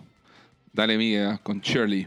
Hablando de Sherry, ella quiere ser joven como Annie. Quiere que la gente vea que aún tiene lo suyo, que Mm. no es únicamente una ama, de, casa. madre Claro. eh, cristiana. Claro. Eh, y claro, eh, una pequeña observación. Hemos comentado que es propio de las sitcoms que los personajes aprendan algo en un episodio, pero que en el siguiente vuelvan a caer en lo mismo. Y acá pasa esto. Shirley, en el episodio que revisamos inmediatamente antes de este, como capitana de barco, había aprendido que prefería ser amable a ser fuerte. Ah, verdad. Pero acá olvida todo y nuevamente pelea por ser considerada la más fuerte o la más ruda. Claro. Esto solo para ejemplificar que tenemos que ver estas series como cuando veíamos un poco Los Simpsons. Hmm, La continuidad existe solo para ciertas cosas. Claro. En el DVD, Yvette Nicole Brown dice que ella siente que Shirley y Annie son básicamente el mismo personaje en etapas distintas de la vida. Muchas veces se encuentran graciosas o chocantes las mismas cosas. Harmon le responde que Shirley y Annie creen que hay decisiones en la vida que son correctas o incorrectas. Es decir, no son personas relativistas. Oh, Y en eso se parecen. sí, sí, sí. Súper buenas eh, observaciones. Sí, muy interesante. Sí, hace sentido. Oye, respecto a Pierce, bueno, personalmente me encanta cada vez que surge el tema de la religión de Sí, Pierce en la serie. genial, O sea, es tan rara, es, par- es particular, es graciosa. eh. Bueno, afortunadamente viene más a futuro. Sí. Todo lo que ocurre con Pierce en este episodio es absurdo, eh, da- dando lugar a, a algunas buenas cápsulas de, de comedia pura, como decíamos. eh, está todo esto de las habilidades ganadas como el Loto Láser nivel 6, así que, bueno, eh, repasemos otros buenos momentos, como por ejemplo el diálogo al principio ese de que Troy le ofrece la serpiente, serpiente enlatada, y Pierce dice, oh no, gracias, estoy ayunando. No, claro, al final tenemos a un hombre que ya está entrando en el ocaso de su existencia, haciendo una cita al capítulo piloto, llorando sus frustraciones, escudado en una varita mágica hecha con una galleta con chips de chocolate. a, a esos límites nos empuja esta serie. A veces la pone difícil. Eh, igual, por lo menos yo, lo- yo le creo todo. sí, a mí me pasa lo mismo, le compro todo, o casi todo, no sé. Sí, pero casi todo, menos a Annie corriendo con el gas pimienta. Claro, claro, pero este es el tipo de cosas que te la hace difícil. Tú dices, oye, está pero ahí al borde de lo muy, muy, muy, muy ridículo. Pero de pronto tú dices, ya, sí, vio, vio- todo terminó de alguna manera cuajando, vio, vio la luz. Claro. Mira, yo no sé si igual a la gente le agrada esta versión hiper ridícula de Pierce vestido y creyendo supuestamente ser mago para parecer cool. Mm. Bueno, lo llevo como dos pasos antes. No creo que a mucha gente le guste Pierce, punto. Eh, Hay otra gente que sí, y tú- sí. ambos lo sabemos. Y sí, sí, y sí. Y que es su personaje favorito. Sí. y sí, pero bueno, no, eh, a mí también me pasa eso, que no es el elemento favorito del episodio. Esto del mago. Sí, esto de mago. Eh, pero igual, dado que es solo por esta ocasión y que igual dice el que entregó esta bata eh, se debe haber equivocado, Mm. eh, como que no haciendo el link de que lo estaba molestando o no queriendo hacer el link de que lo estaba molestando, no, no, no me genera tanto ruido. Sí, no, a mí tampoco, es verdad. Oye, un pequeño dato. Da- Dan Harmon comenta que Chevy Chase no entendía la escena en que amenaza con su varita de galleta al decano. ¿En serio? ¿Eh? Esas eran las Chevy cosas que Oh, bueno. pasaban en el set. Y eran varias. Ya eran varias, ya, ya hemos comentado algunas. Sí, sí, sí. Oye, hablemos un poquito de, de Troy. Yo creo que su, su participación es bien escasa en el capítulo, Sí. el que tiene menos historia por lejos. Eh, porque de verdad es un capítulo bien coral. ¿ah? Yo te diría que los otros seis tienen algún rol más, más, más relevante. Sí. Troy es, es- es como el que va quedando un poquito aparte. Pero como que fíjate que eh, Donald Glover todo lo logra elevar, lo- los pequeños espacios que le dan, y, y lo, y lo logra eh, gracias a su actuación y sentido de la comedia, su timing y todo eso, ¿cierto? Sí, O sea, al totalmente. principio tiene todo el gag de la serpiente, de la serpiente enlatada, pero sin serpiente, para poder sacudir el sistema. Y, lue- y luego le sigue el juego a Jeff para molestar a Pierce, pero al final rompe en llanto porque no entendía esto del mago cereal, del Cookie Crisp, porque cuando él era niño era un ladrón. Entonces, claro, no es relevante Troy en el episodio, pero fíjate que me basta en general con sus reacciones y llanto para, para celebrar a Troy siempre. O sea, Claro, igual es o un sus frases como la del, va- la del, la del fan vampire, el vampiro, el vampiro de la diversión de Sí. Brito, todo, todo, todo en fin. Eh, Sí. Troy es siempre divertido y siempre verlo llorar va a ser un, un agrado. Pero en el buen sentido. en el buen sentido. en el buen sentido.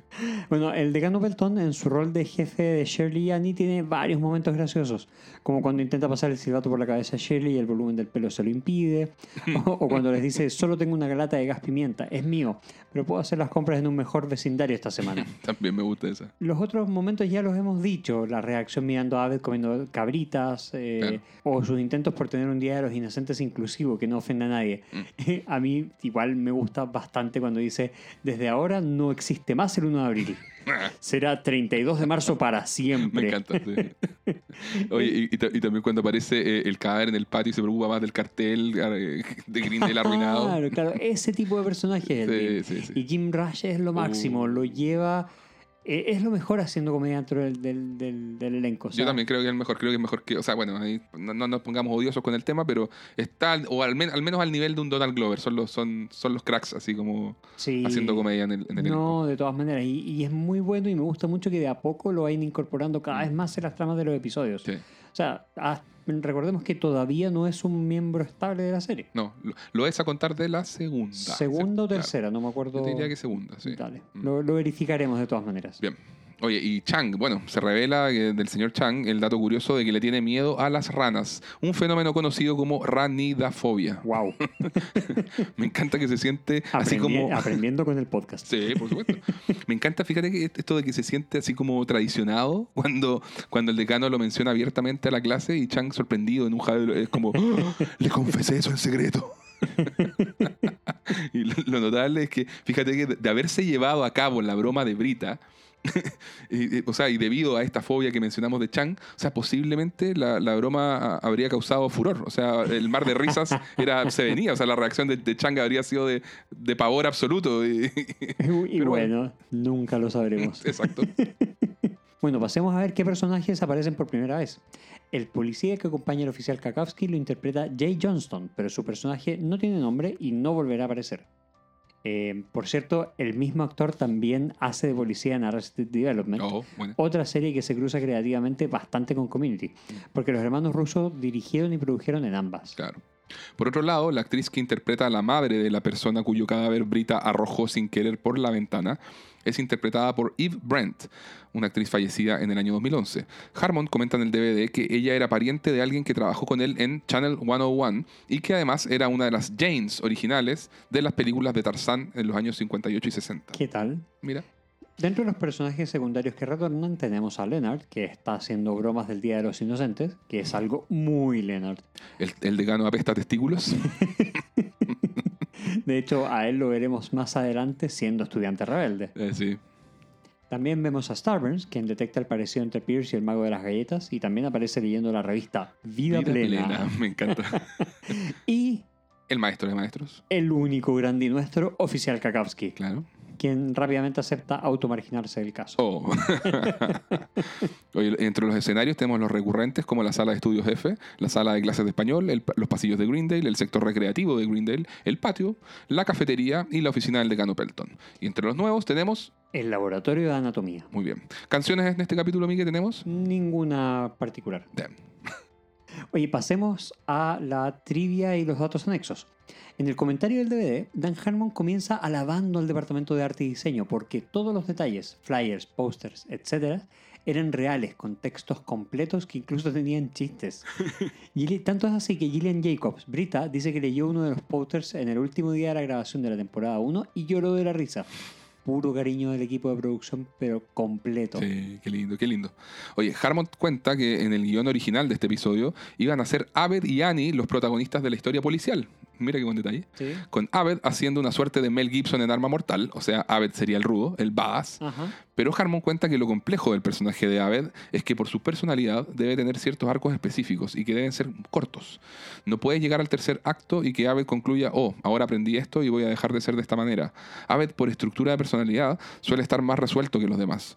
Y por eso funciona tan bien como guía. Claro. Así que finalmente decidieron que fueran Shirley y Annie los- la- las policías que aprenderían una lección y redefinieron el rol de Abed para que fuera la, eh, la voz meta que va comentando y siendo el guía para el aprendizaje de ambas. Eh, además, esta dinámica permitió agregar el elemento de competencia entre ellas dos por ser la más rúa. Muy, muy buen Interesante. Sí, dato. Totalmente. El mismo Harmon dice que discutieron la credibilidad de esto de los cadáveres humanos y los animales de laboratorio, todo guardado en la misma sala de la universidad. Hmm. Pero después dijeron, va, ¿a qué te importa? Mm, Olvídate, es Grindel. Y le dieron, le, le echaron para adelante, como diríamos por acá. Y yo, yo iría más allá en preguntar, ¿de verdad donan cadáveres a los community colleges? es verdad, porque está bien para investigación profesional seria, pero, pero no, como que no me suena para un college, ¿no? Y, y menos para Grindel Community College. Bueno, además. Y Beth Nicole Brown comenta en el DVD que había una escena borrada en que homenajeaban a CSI Miami, no explica cómo. Eh, a su vez, el director, el director Adam Davidson agrega, extraño nuestra versión extendida de la persecución entre Annie, Shirley y Jeff. Entre otras cosas, incluía persecuciones por un techo, con Shirley y Annie saltando y Wow. haciendo otros movimientos típicos de acción. Harmon les contesta que lamentablemente no podían hacer versiones extendidas de cada episodio para el DVD porque toma mucho espacio. Buh, una pena. Herman comenta sobre el Cookie Crisp Wizard diciendo que a él se le olvidó que alguna vez fue un ladrón. Así que Donald Glover usó todo esto para improvisar el diálogo en su escena de llanto. Maestro. Es muy maestro. Al inicio, Leonard dice Bababuy, Bababuy, Bababuy por el altoparlante de Greendale. Esto es una referencia a un popular chiste en Estados Unidos. La frase nació en 1990 y proviene del famoso show radial de Howard Stern, de un episodio en que Gary Delabate, uno de los productores y comentaristas del show, se confundió y en vez de referenciar a un personaje llamado Babalui, perteneciente a la serie animada de Hanna-Barbera Tiro Loco McGraw, lo llamó por error Bababuy, generando risas en todo el set y de hecho este pasó a ser su apodo. por cierto, el personaje Babalui es un burrito mexicano que lleva un sombrero de, de aquel país y que en, en Latinoamérica se conoció como Pepe Trueno. Era el amigo y leal compañero de Tiro Loco. Ojo que quizás hay un nexo ahí entre Pepe Trueno y su gorrito mexicano con la rana y el gorrito mexicano que quiere ponerle Brita. No será un poco rebuscado. Yo también creo. Pero igual, fueron cosas que se me ocurrieron mientras escribía esto, Miguel. Está bien, está bien. Bueno, por alguna de esas extrañas razones, este insignificante hecho del Bababui agarró vuelo. Se popularizó y comenzó a ser utilizado por fans del show de Howard Stern al hacer llamadas de broma a otros programas. Hoy en día existen hasta videos de TikTok con personas diciendo Bababui. De hecho, en la serie de Parks and Rec, el personaje de Ben, cuando se emborracha con el Snake Juice, también, también lo dice. Y también es parte argumental de algún episodio de Brooklyn Nine-Nine. Oh, eso no lo he visto todavía. La familia de la mascota ser humano, Human Being. Se puede ver una fotografía en la oficina del decano. Aparece el Human Being con su mujer y un peluche como si fuera un hijo de ambos. Y no aparece la foto con el que llegó al día de la familia. Oh. Muy mal. La servilleta que usó Pierce en el episodio 6 para el prediseño de la mascota al ser humano aparece colgada en la pared detrás del escritorio en la oficina del decano Pelton. Hace una- un diseño tipo el hombre de Vitruvio. Exactamente. Shirley se refiere a Annie como Hannah Montana. El debut en la actuación de Alison Brie, quien interpreta a Annie, fue justamente en la serie para niños Hannah Montana. Wow, Interpretó a un estilista en uno de los episodios. muy bien. Creo que lo de Annie Detective es un mini tropo dentro de la serie, fíjate, Miguel, del cual en realidad no me, no me había percatado. O sea, algo así como Abed Batman. Mira, hagamos el ejercicio. Es un oficial de policía en este episodio. ¿Eh? Luego tenemos el episodio de las conspiraciones en, el la temporada 2. Sí. El documental sobre Chang en la temporada 4, ¿cómo, cómo se llama? Partner and, Partner and Hooligan. and Hooligan, eso muy bien. Y en la temporada 5, el episodio del bandido que utiliza monedas de 25 centavos, no diremos ni cómo ni para qué. Y claro, el único capítulo donde forma parte de la ley, pero no forma parte como del cuerpo investigativo, es en el que hacen homenaje a and Order. Claro, claro, pero ahí es más abogada. Claro. Sí. Bueno, la foto del gato de Brita que Jeff utiliza para ejemplificar el sentido del humor de ella es en realidad una foto de Vivian, la gata de Dan Harmon. Esto fue revelado por la propia actriz Gillian Jacobs en Twitter y también lo comenta Harmon en el DVD. El carrito de golf que utilizan Shirley y Annie como carro de policía volverá a aparecer en el episodio del final de la temporada 2, For a Few Paintballs More. Oh, ¿verdad? El carrito, Tremendo, sí, sí, sí. buena aparición del carrito ahí. po. Muy bueno. Sí. Eh, lo vamos a nombrar como actor recurrente. actor Claro. que vuelve. Eh, en la escena en que Brita accidentalmente deja caer el cadáver por la ventana, al saltar hacia atrás, se alcanza a ver cómo el equipo de producción le arroja un colchón a la actriz Gillian Jacobs para amortiguar la caída. La ranidofobia de Chang. Si bien en este episodio se establece que Chang le tema a las ranas, este asunto se contrapone con el episodio de la temporada 3, el número 21, en el cual, celebrando su cumpleaños, pide un show de las ranas de Budweiser. Que falta de atención al detalle. Al detalle, ah, que hay Qué community. ¿Cómo no prestas atención a estas cosas? Respecto a Lenta con Troy and Abed in the Morning, todos comentan en el DVD que la gente pedía como loca merchandising de esto, poleras, polerones, tazones, etc. Fue un fenómeno instantáneo. Sí, cómo no. De hecho, Troy and Abed in the Morning se transforma posiblemente en el chiste recurrente más famoso de toda la serie. Sin duda, uno de los más queridos y recordados por los fans. Si bien a lo largo de los episodios hubo muchas ocasiones en que se hicieron variantes entonando la misma melodía como Troy and Abed in stop motion o Troy and Abed shooting lava. Podríamos decir que estrictamente hay solo seis episodios de este gran programa ficticio, incluyendo por supuesto su variante nocturna en la temporada 3, Nights. Bueno, pasemos a ver las referencias a la cultura pop. Vamos a comenzar, por supuesto, con Arma Mortal, Beverly Hills Cop y tantas otras Buddy Cop movies. Como es un género completo en sí mismo y no vamos a mencionarlas todas, nos vamos a quedar con Arma Mortal, que es una película de 1987 dirigida por Richard Donner, con Mel Gibson y Danny Glover, que ya habíamos referenciado en capítulos anteriores. Sí, sí. Yo creo que esta es la madre de todas las Buddy Cop movies. No, no porque sea la primera, ni mucho menos, pero sin duda la más famosa. Mm. Mel Gibson es el sargento Martin Riggs, un policía que perdió a su mujer y está en crisis suicida. Él siente que no tiene nada más que perder, así que no conoce los límites a la hora de correr riesgos. Riggs es asignado como compañero del veteranísimo Roger Murtaugh, enorme Danny Glover, Sí. un policía que cuenta los días para retirarse tranquilamente a compartir con su familia. Por supuesto, ambos se involucran en un caso de alto peligro que involucra a traficantes de droga, y deberán dejar de lado sus diferencias para convertirse en uno de los mejores dúos policiales que haya conocido la gran pantalla. O sí. El éxito del film dio lugar a tres secuelas y se intentó un revival como serie de TV en 2016, sin los protagonistas originales. Mm. Como datos de trivia, Mel Gibson y Bruce Willis ambos fueron considerados para protagonizar Arma Mortal y Duro de Matar. Mientras Willis rechazó Arma Mortal para hacer Duro de Matar, Gibson rechazó Duro de Matar, La Mosca y Los Intocables para hacer Arma Mortal. Me explotó la cabeza. Wow. Otro dato. El guion de Duro de Matar 3, La Venganza, iba a ser originalmente utilizado en una de las secuelas de Arma Mortal. Wow. Muy buena Duro Matar 3. Sí, excelente. La segunda mejor de la trilogía. Sí, sí. Por último, que trilogía son como, son como cinco. de la trilogía de verdad, las otras dos valen nada. ya, ok. Por último, Arma Mortal es la primera película en que aparece un celular moderno, grandes comillas, un Radio Shack portable modelo 17003 de 1986. wow, la modernidad misma. Y bueno, como ustedes ya saben, esto se referencia cuando Annie y Shirley quieren ser la Mel Gibson del dúo, sin Mm. el racismo y antisemitismo, por supuesto. Pero lo cierto es que ambas poseen cualidades de personalidad más cercanas a Danny Glover. sin duda, sin duda. Cagney and Lacey, de 1981 a 1988, con Tyne Daly y Sharon Glass. Serie y drama de televisión protagonizada por dos detectives mujeres cuyas personalidades contrastan. Una es fuerte y ruda, mientras la otra es sensible y organizada. ¡Wow! No me lo esperaba. Ambas trabajan juntas y se van haciendo fuertes como equipo, permitiéndose compartir y ayudarse con perspectivas diferentes, tanto en lo profesional como en la vida personal. Dicen que la esencia del show no eran las escenas de acción ni los misterios de la semana, sino el foco realista en los personajes y sus dramas. Trivia. El guion fue escrito a inicios de los años 70, pensando en una película, pero nunca se materializó. Recién con el éxito de la serie Los Ángeles de Charlie de 1976, un productor se animó a reinventar el producto pensando en una serie de TV. Le tomó varios años a la cadena para animarse, pues consideraban, y atento a esto, que no había audiencia para un show realista acerca de mujeres detectives. wow, definitivamente eran otros tiempos. Otros tiempos. Hoy en día lo tomarían en dos segundos y, harían- Sí. y dirían, ¿cuántas secuelas me prometes? Sí, claro. Podemos hacer un universo cinemático. Exactamente. Segundo dato de trivia, el actor Martin Cove, más conocido como el sensei de Cobra Kai John Chris, participó en la serie durante seis temporadas. Bueno, Jeff se refiere a Annie y Shirley como Cagney y Lacey. Hannah Montana, serie de televisión protagonizada por Miley Cyrus que estuvo al aire entre los años 2006 y 2011. La joven Miley Stewart lleva una doble vida. Por un lado, es una chica con una vida normal y por otro, es una mega estrella del pop.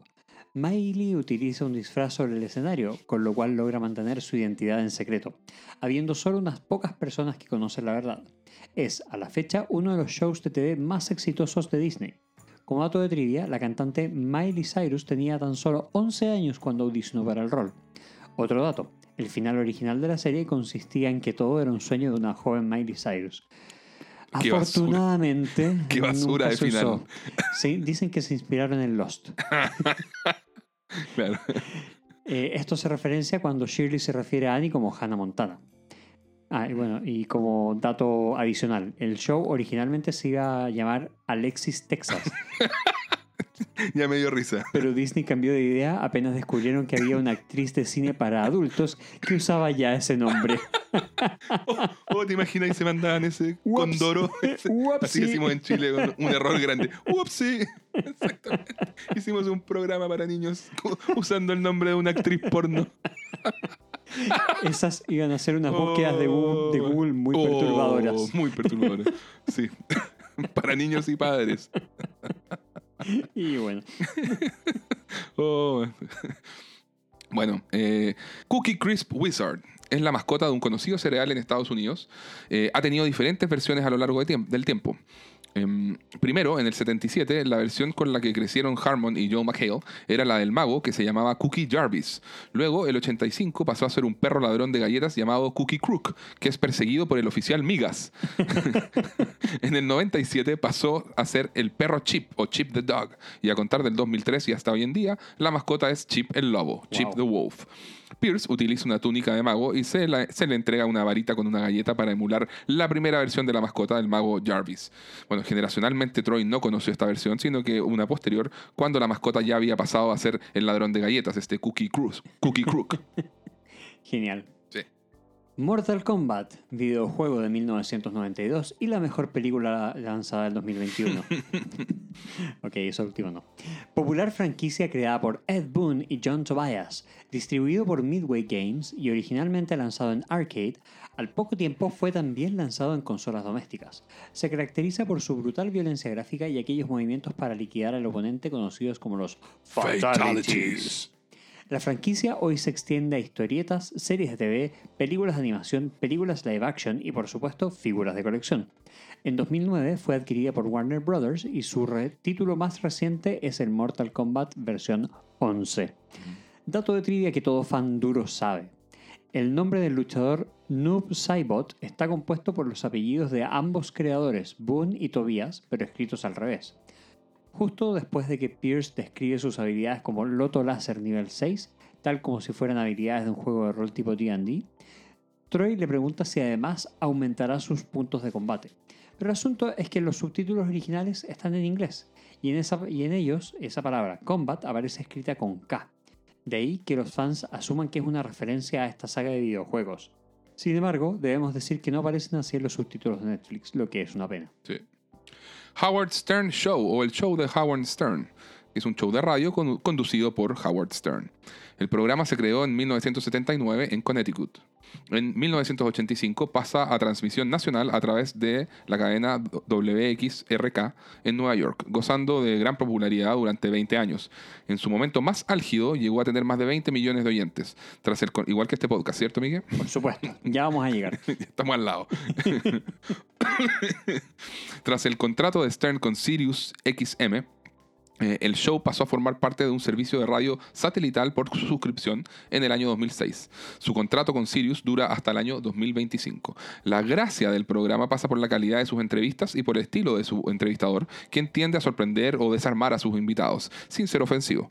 Es un show largo, o sea, dura cuatro horas, casi tanto como este podcast. Y no es chiste. Estamos más cerca de la duración que de los auditores. que los auditores, claro. Y se transmite de lunes a miércoles. Además, a lo largo de los años, los personajes secundarios del show han cobrado vida propia. Son realmente graciosos y contribuyen a hacer que todo se mueva de manera ágil. Como señalamos, la, referen- la referencia a este show la realiza Leonard con su Bababuy Bababuy. Benedict Arnold, quien vivió entre los años 1741 y 1801. Fue un general de Estados Unidos que, durante la Guerra de Independencia, se pasó al bando británico. Ese es el resumen. En forma un poco más extendida.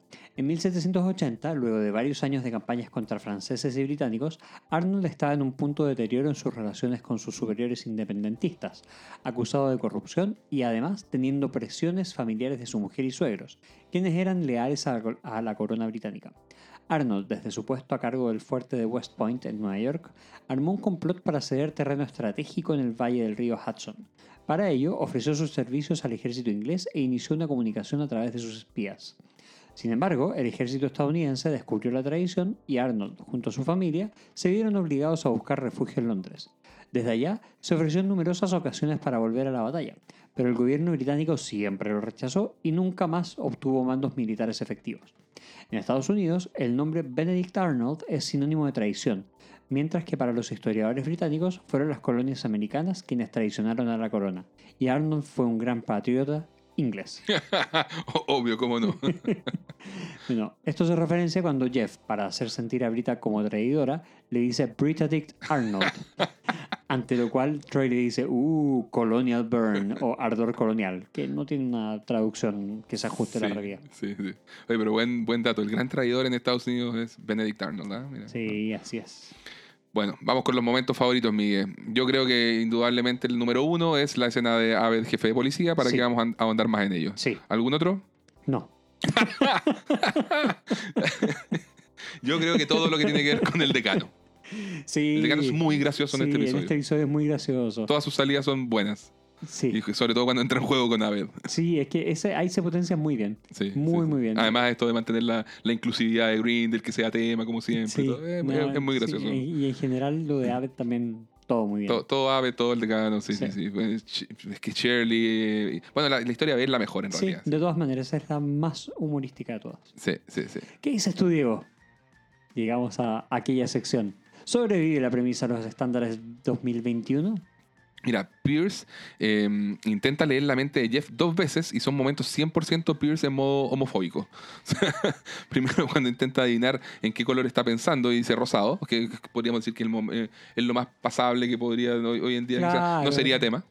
Y bueno, y finalmente esa escena horrible en que intenta adivinar si Jeff es culpable o no del asunto de la rana y el cadáver y, y, bueno, deposita sus manos ahí en la sien de Jeff y, y empieza a relatar con asco lo que, lo que, lo que ve supuestamente en la mente de Jeff esta noche del crimen en, en- en un bar gay y se empieza a poner muy gráfico al respecto y, y muy homofóbico.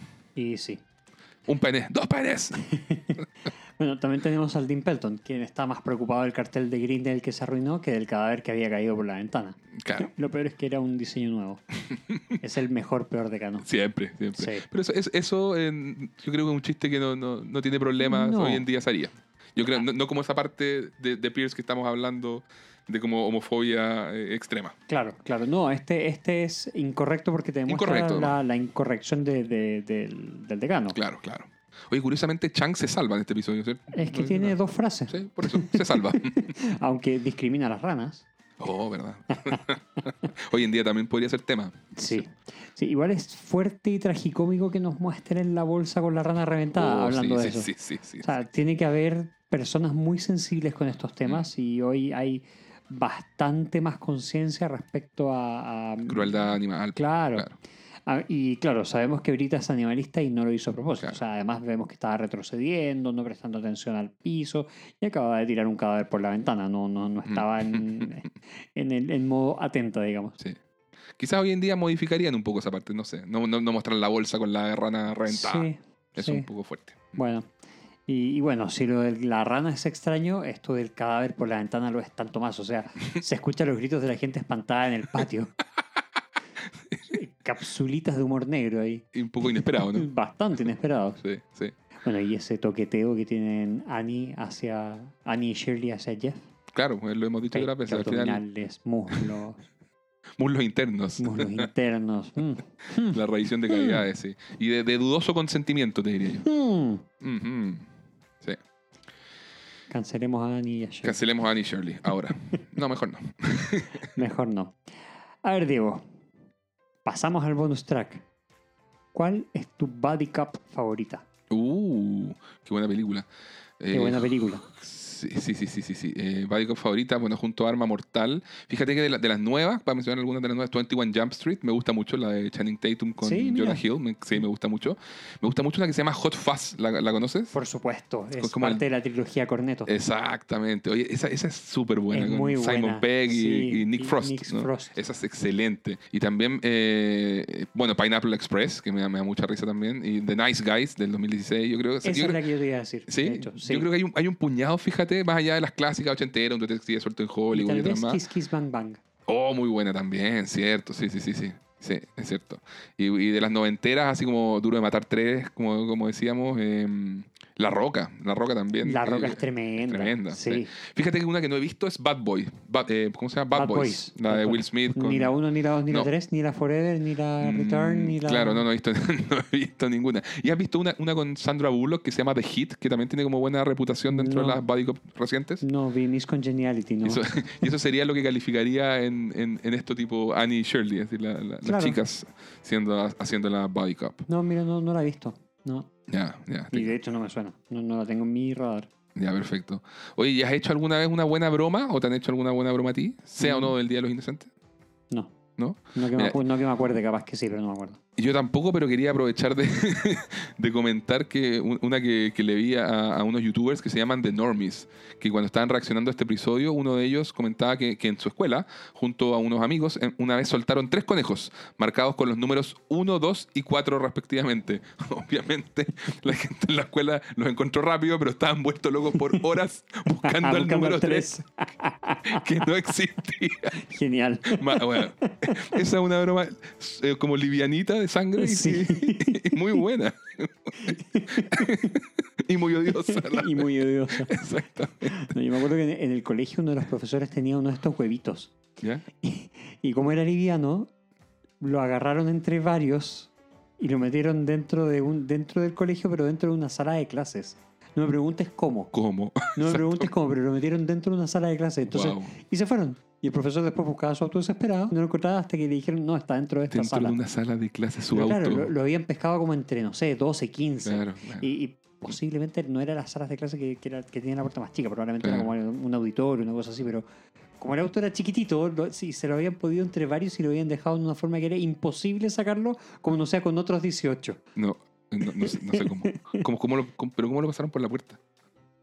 Le pidieron a, a los, a los auxiliares que abrieran las... Acuérdate que eran dos puertas. po. Ah, verdad, claro. Oh, no, increíble. increíble. Oye, Miguel, ¿qué crees tú entre nosotros en este podcast? ¿Quién es el badass y quién es el by the book? Yo soy el by the book todo el rato, pero todo el rato, no tengo ninguna duda al respecto. Grande Miguel, no, no tengo nada más que agregar. Pero, pero como ese by the book, como, como, en- como en esa película que, que están Mark Wahlberg y Will Ferrell, Oh, donde Will bueno. Ferrell es el que, el que es by the book. Eso también es muy bueno, no la mencionamos, de The Other Guys. The Other Guy, se me Muy buena el nombre. Sí, sí, sí. sí. sí.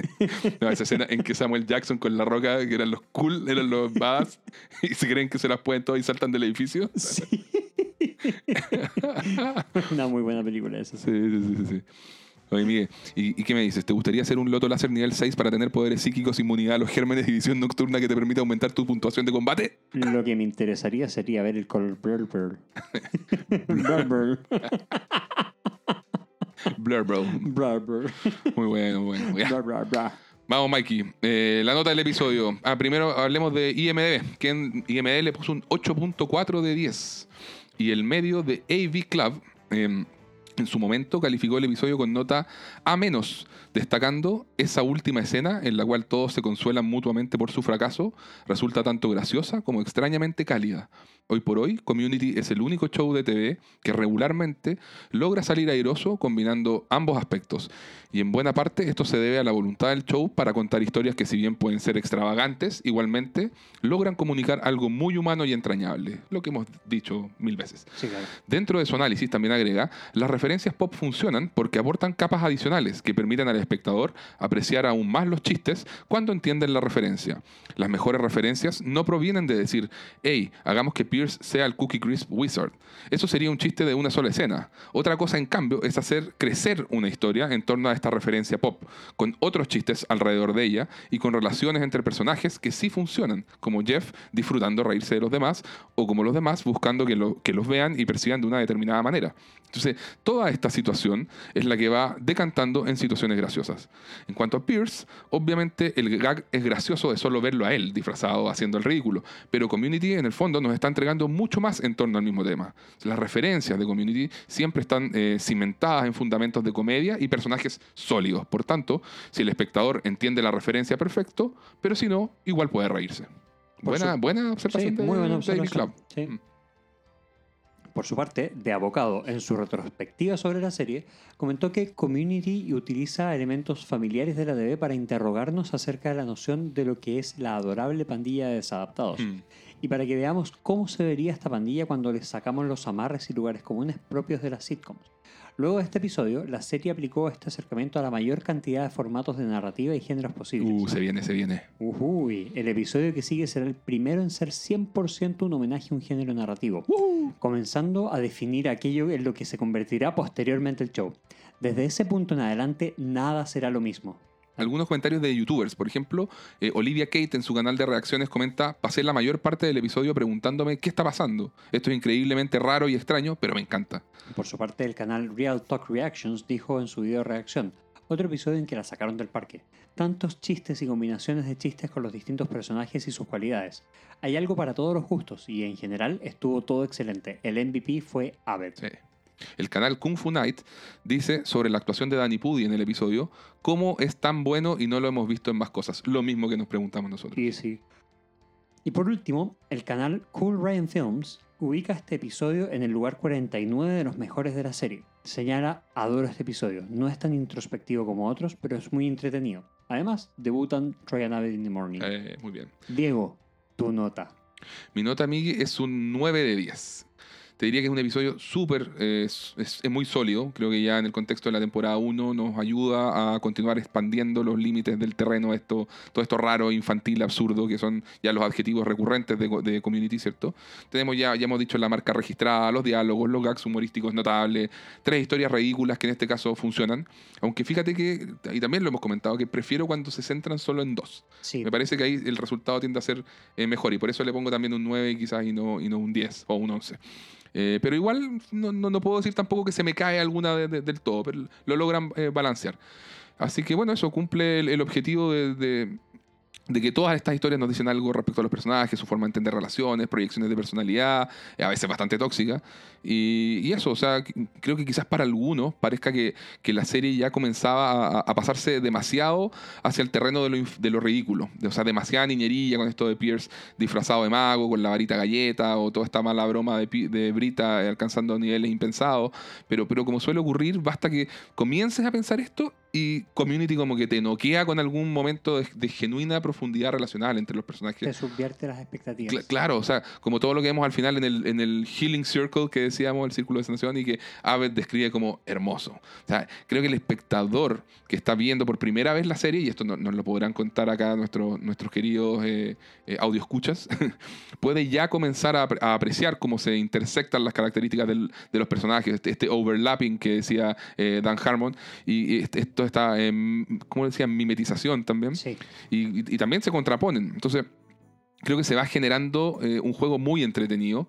Eh, y bueno, en este caso con, con Ave de modo meta, incidiendo en las aspiraciones personales de Annie Shirley, quienes a su vez afectan la historia de Jeffrey Brita. Entonces, se pone todo muy, muy interesante en, en- en ese aspecto. Y también creo que el espectador primerizo, que, que quizás se vio atraído por lo aterrizado de ciertos momentos e interacciones profundas, a pesar de, de los elementos alocados, le puede resultar algo desconcertante ver cómo ahora lo alocado se empieza a tomar la pantalla. Esperemos que igual les guste tanto como a nosotros, porque un poco, esto va a ir solo en aumento, digamos.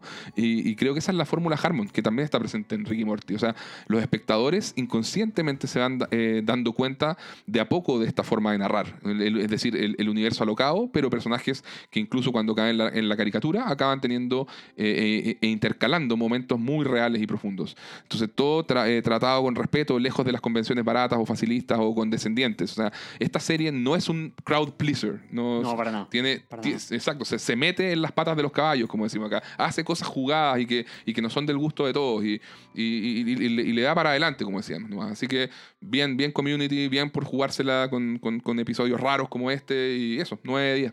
Bien. Bien, Diego, bien, bien, bien. Mira, yo había, tú. yo había entrado, eh, había entrado a la grabación con la idea de ponerle un 7 de 10. Porque como decía, cuando terminamos el radioteatro, no es de mis capítulos favoritos. eh, de hecho, hasta antes de la revisita y hasta antes de verlo con este nivel de detalle, como que sí me gustaba, pero no era uno al que- yo volviera por sí solo. Claro. Eh, Es algo que, que habíamos hablado, que de repente cuando uno no está haciendo la revisita secuencial, uno de repente pone ciertos capítulos como de fondo para verlos Mm, sí. en detalle, qué sé yo. Sí. Este no era uno de ellos. Con esta vis- revisitada, con esta revisión, eh, me cambió un poco esa, esa perspectiva. No es que haya subido mucho más tampoco, o sea, no es un rompescalas, no es ni No. siquiera un 10 de, un 10 de 10. Mm. Eh, pero tiene todos esos elementos que tú dices, tiene todas esas interacciones, todas esas eh, esos elementos recurrentes y elementos que van a ser cada vez más recurrentes donde Jeff, eh, si bien es el protagonista, es un protagonista sumamente fallado que queda la duda de si le hace bien o mal al grupo, pero Claro. por otra parte el grupo no sería el mismo sin él Exacto. y tal vez no sería tan unido si no estuviera él. Es Sí, decir, Jeff, Jeff es una muy mala persona en este episodio. eh, claro, en este episodio es una muy buena persona y vamos a ver en otros episodios que también se repite esa, esa, esa historia. Pero por otra parte, el grupo no alcanzaría su potencial sin los discursos ganadores que Claro. tiene Jeff. No se darían cuenta de que son una super familia eh, si no fuera por esto, como lo van a llamar más adelante. Creo que me estoy adelantando como cuatro temporadas. Eh, entonces, eh, esto es como un poco lo, lo que primero vislumbra y también todo lo que decía en los comentarios de que esto es uno de los primeros eh, de, un- de los primeros avances de hacia dónde va Community, de cuáles son los homenajes a ciertos géneros Mm. eh, cinematográficos, etcétera. En fin, hay tantas características y tantas cosas muy buenas eh, que, que tiene para ser rescatadas y principalmente ese momento catártico que tiene al final eh, para todos, porque Jeff se autoconsidera el sano, pero en verdad sabe que no es el, el que está de acuerdo, digamos, sino que Claro. es parte de esta locura colectiva, pero que requería esta sanación, este círculo de sanación, etcétera. Entonces, claro, a todo esto se le resta un poco el que, como decías, que tiene tres historias, una de ellas no tan bien desarrollada, como que se cuelga, no aprovecha totalmente a Mm. Troy, no aprovecha totalmente a Chang. Sí, sí, tiene sus detallitos, sí, de acuerdo, pero, Eh, pero este- aprovecha esta- igual muy bien a 6 de 7. Sí. Eso es hey. Por eso, bueno, de nuevo, la- las notas que le vamos a poner en los capítulos no va a ser malas en general. O sea, No, eh, ya, para no alargarla más, yo le pongo un 8 de 10. muy bien. Eh, y eso es como para diferenciarme del 9 de 10 que le pusiste tú. como, para que en promedio estemos junto con IMD, digamos.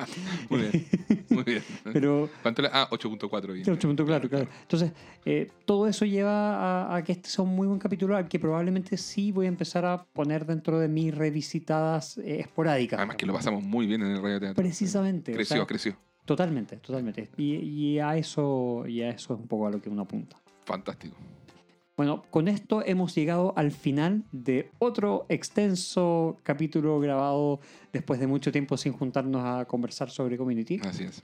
Ha sido un gusto compartir con ustedes. Como siempre. Lo- Los queremos tanto, nos encantaría poder hacer esto más, más seguido, pero bueno, toma para que se hagan una idea mucho tiempo la, la planificación de cada episodio y, y bueno, juntarse cuesta también otro tanto, así que eh, bueno, eh, igual nuestra intención, siempre lo conversamos con Miguel, es seguir de todas maneras adelante, lo pasamos, como les decimos, lo disfrutamos mucho, lo pasamos muy bien y, y esperamos que ustedes también y nos sigan eh, ahí apoyando y la comunidad vaya, vaya, siga creciendo. Sí, y cuéntenos qué les pareció este capítulo, qué les gustó, qué no les gustó, qué les de repente hay, Está muy extenso todo. claro, de repente les gustaría que demorara menos y ahí, claro, reducimos el análisis o, o tal vez quieren que veamos otro tipo de cosas, otras Claro. teorías. eh, cuéntanos. No, por favor, no más teorías, me doy vuelta a todo internet buscando cosas.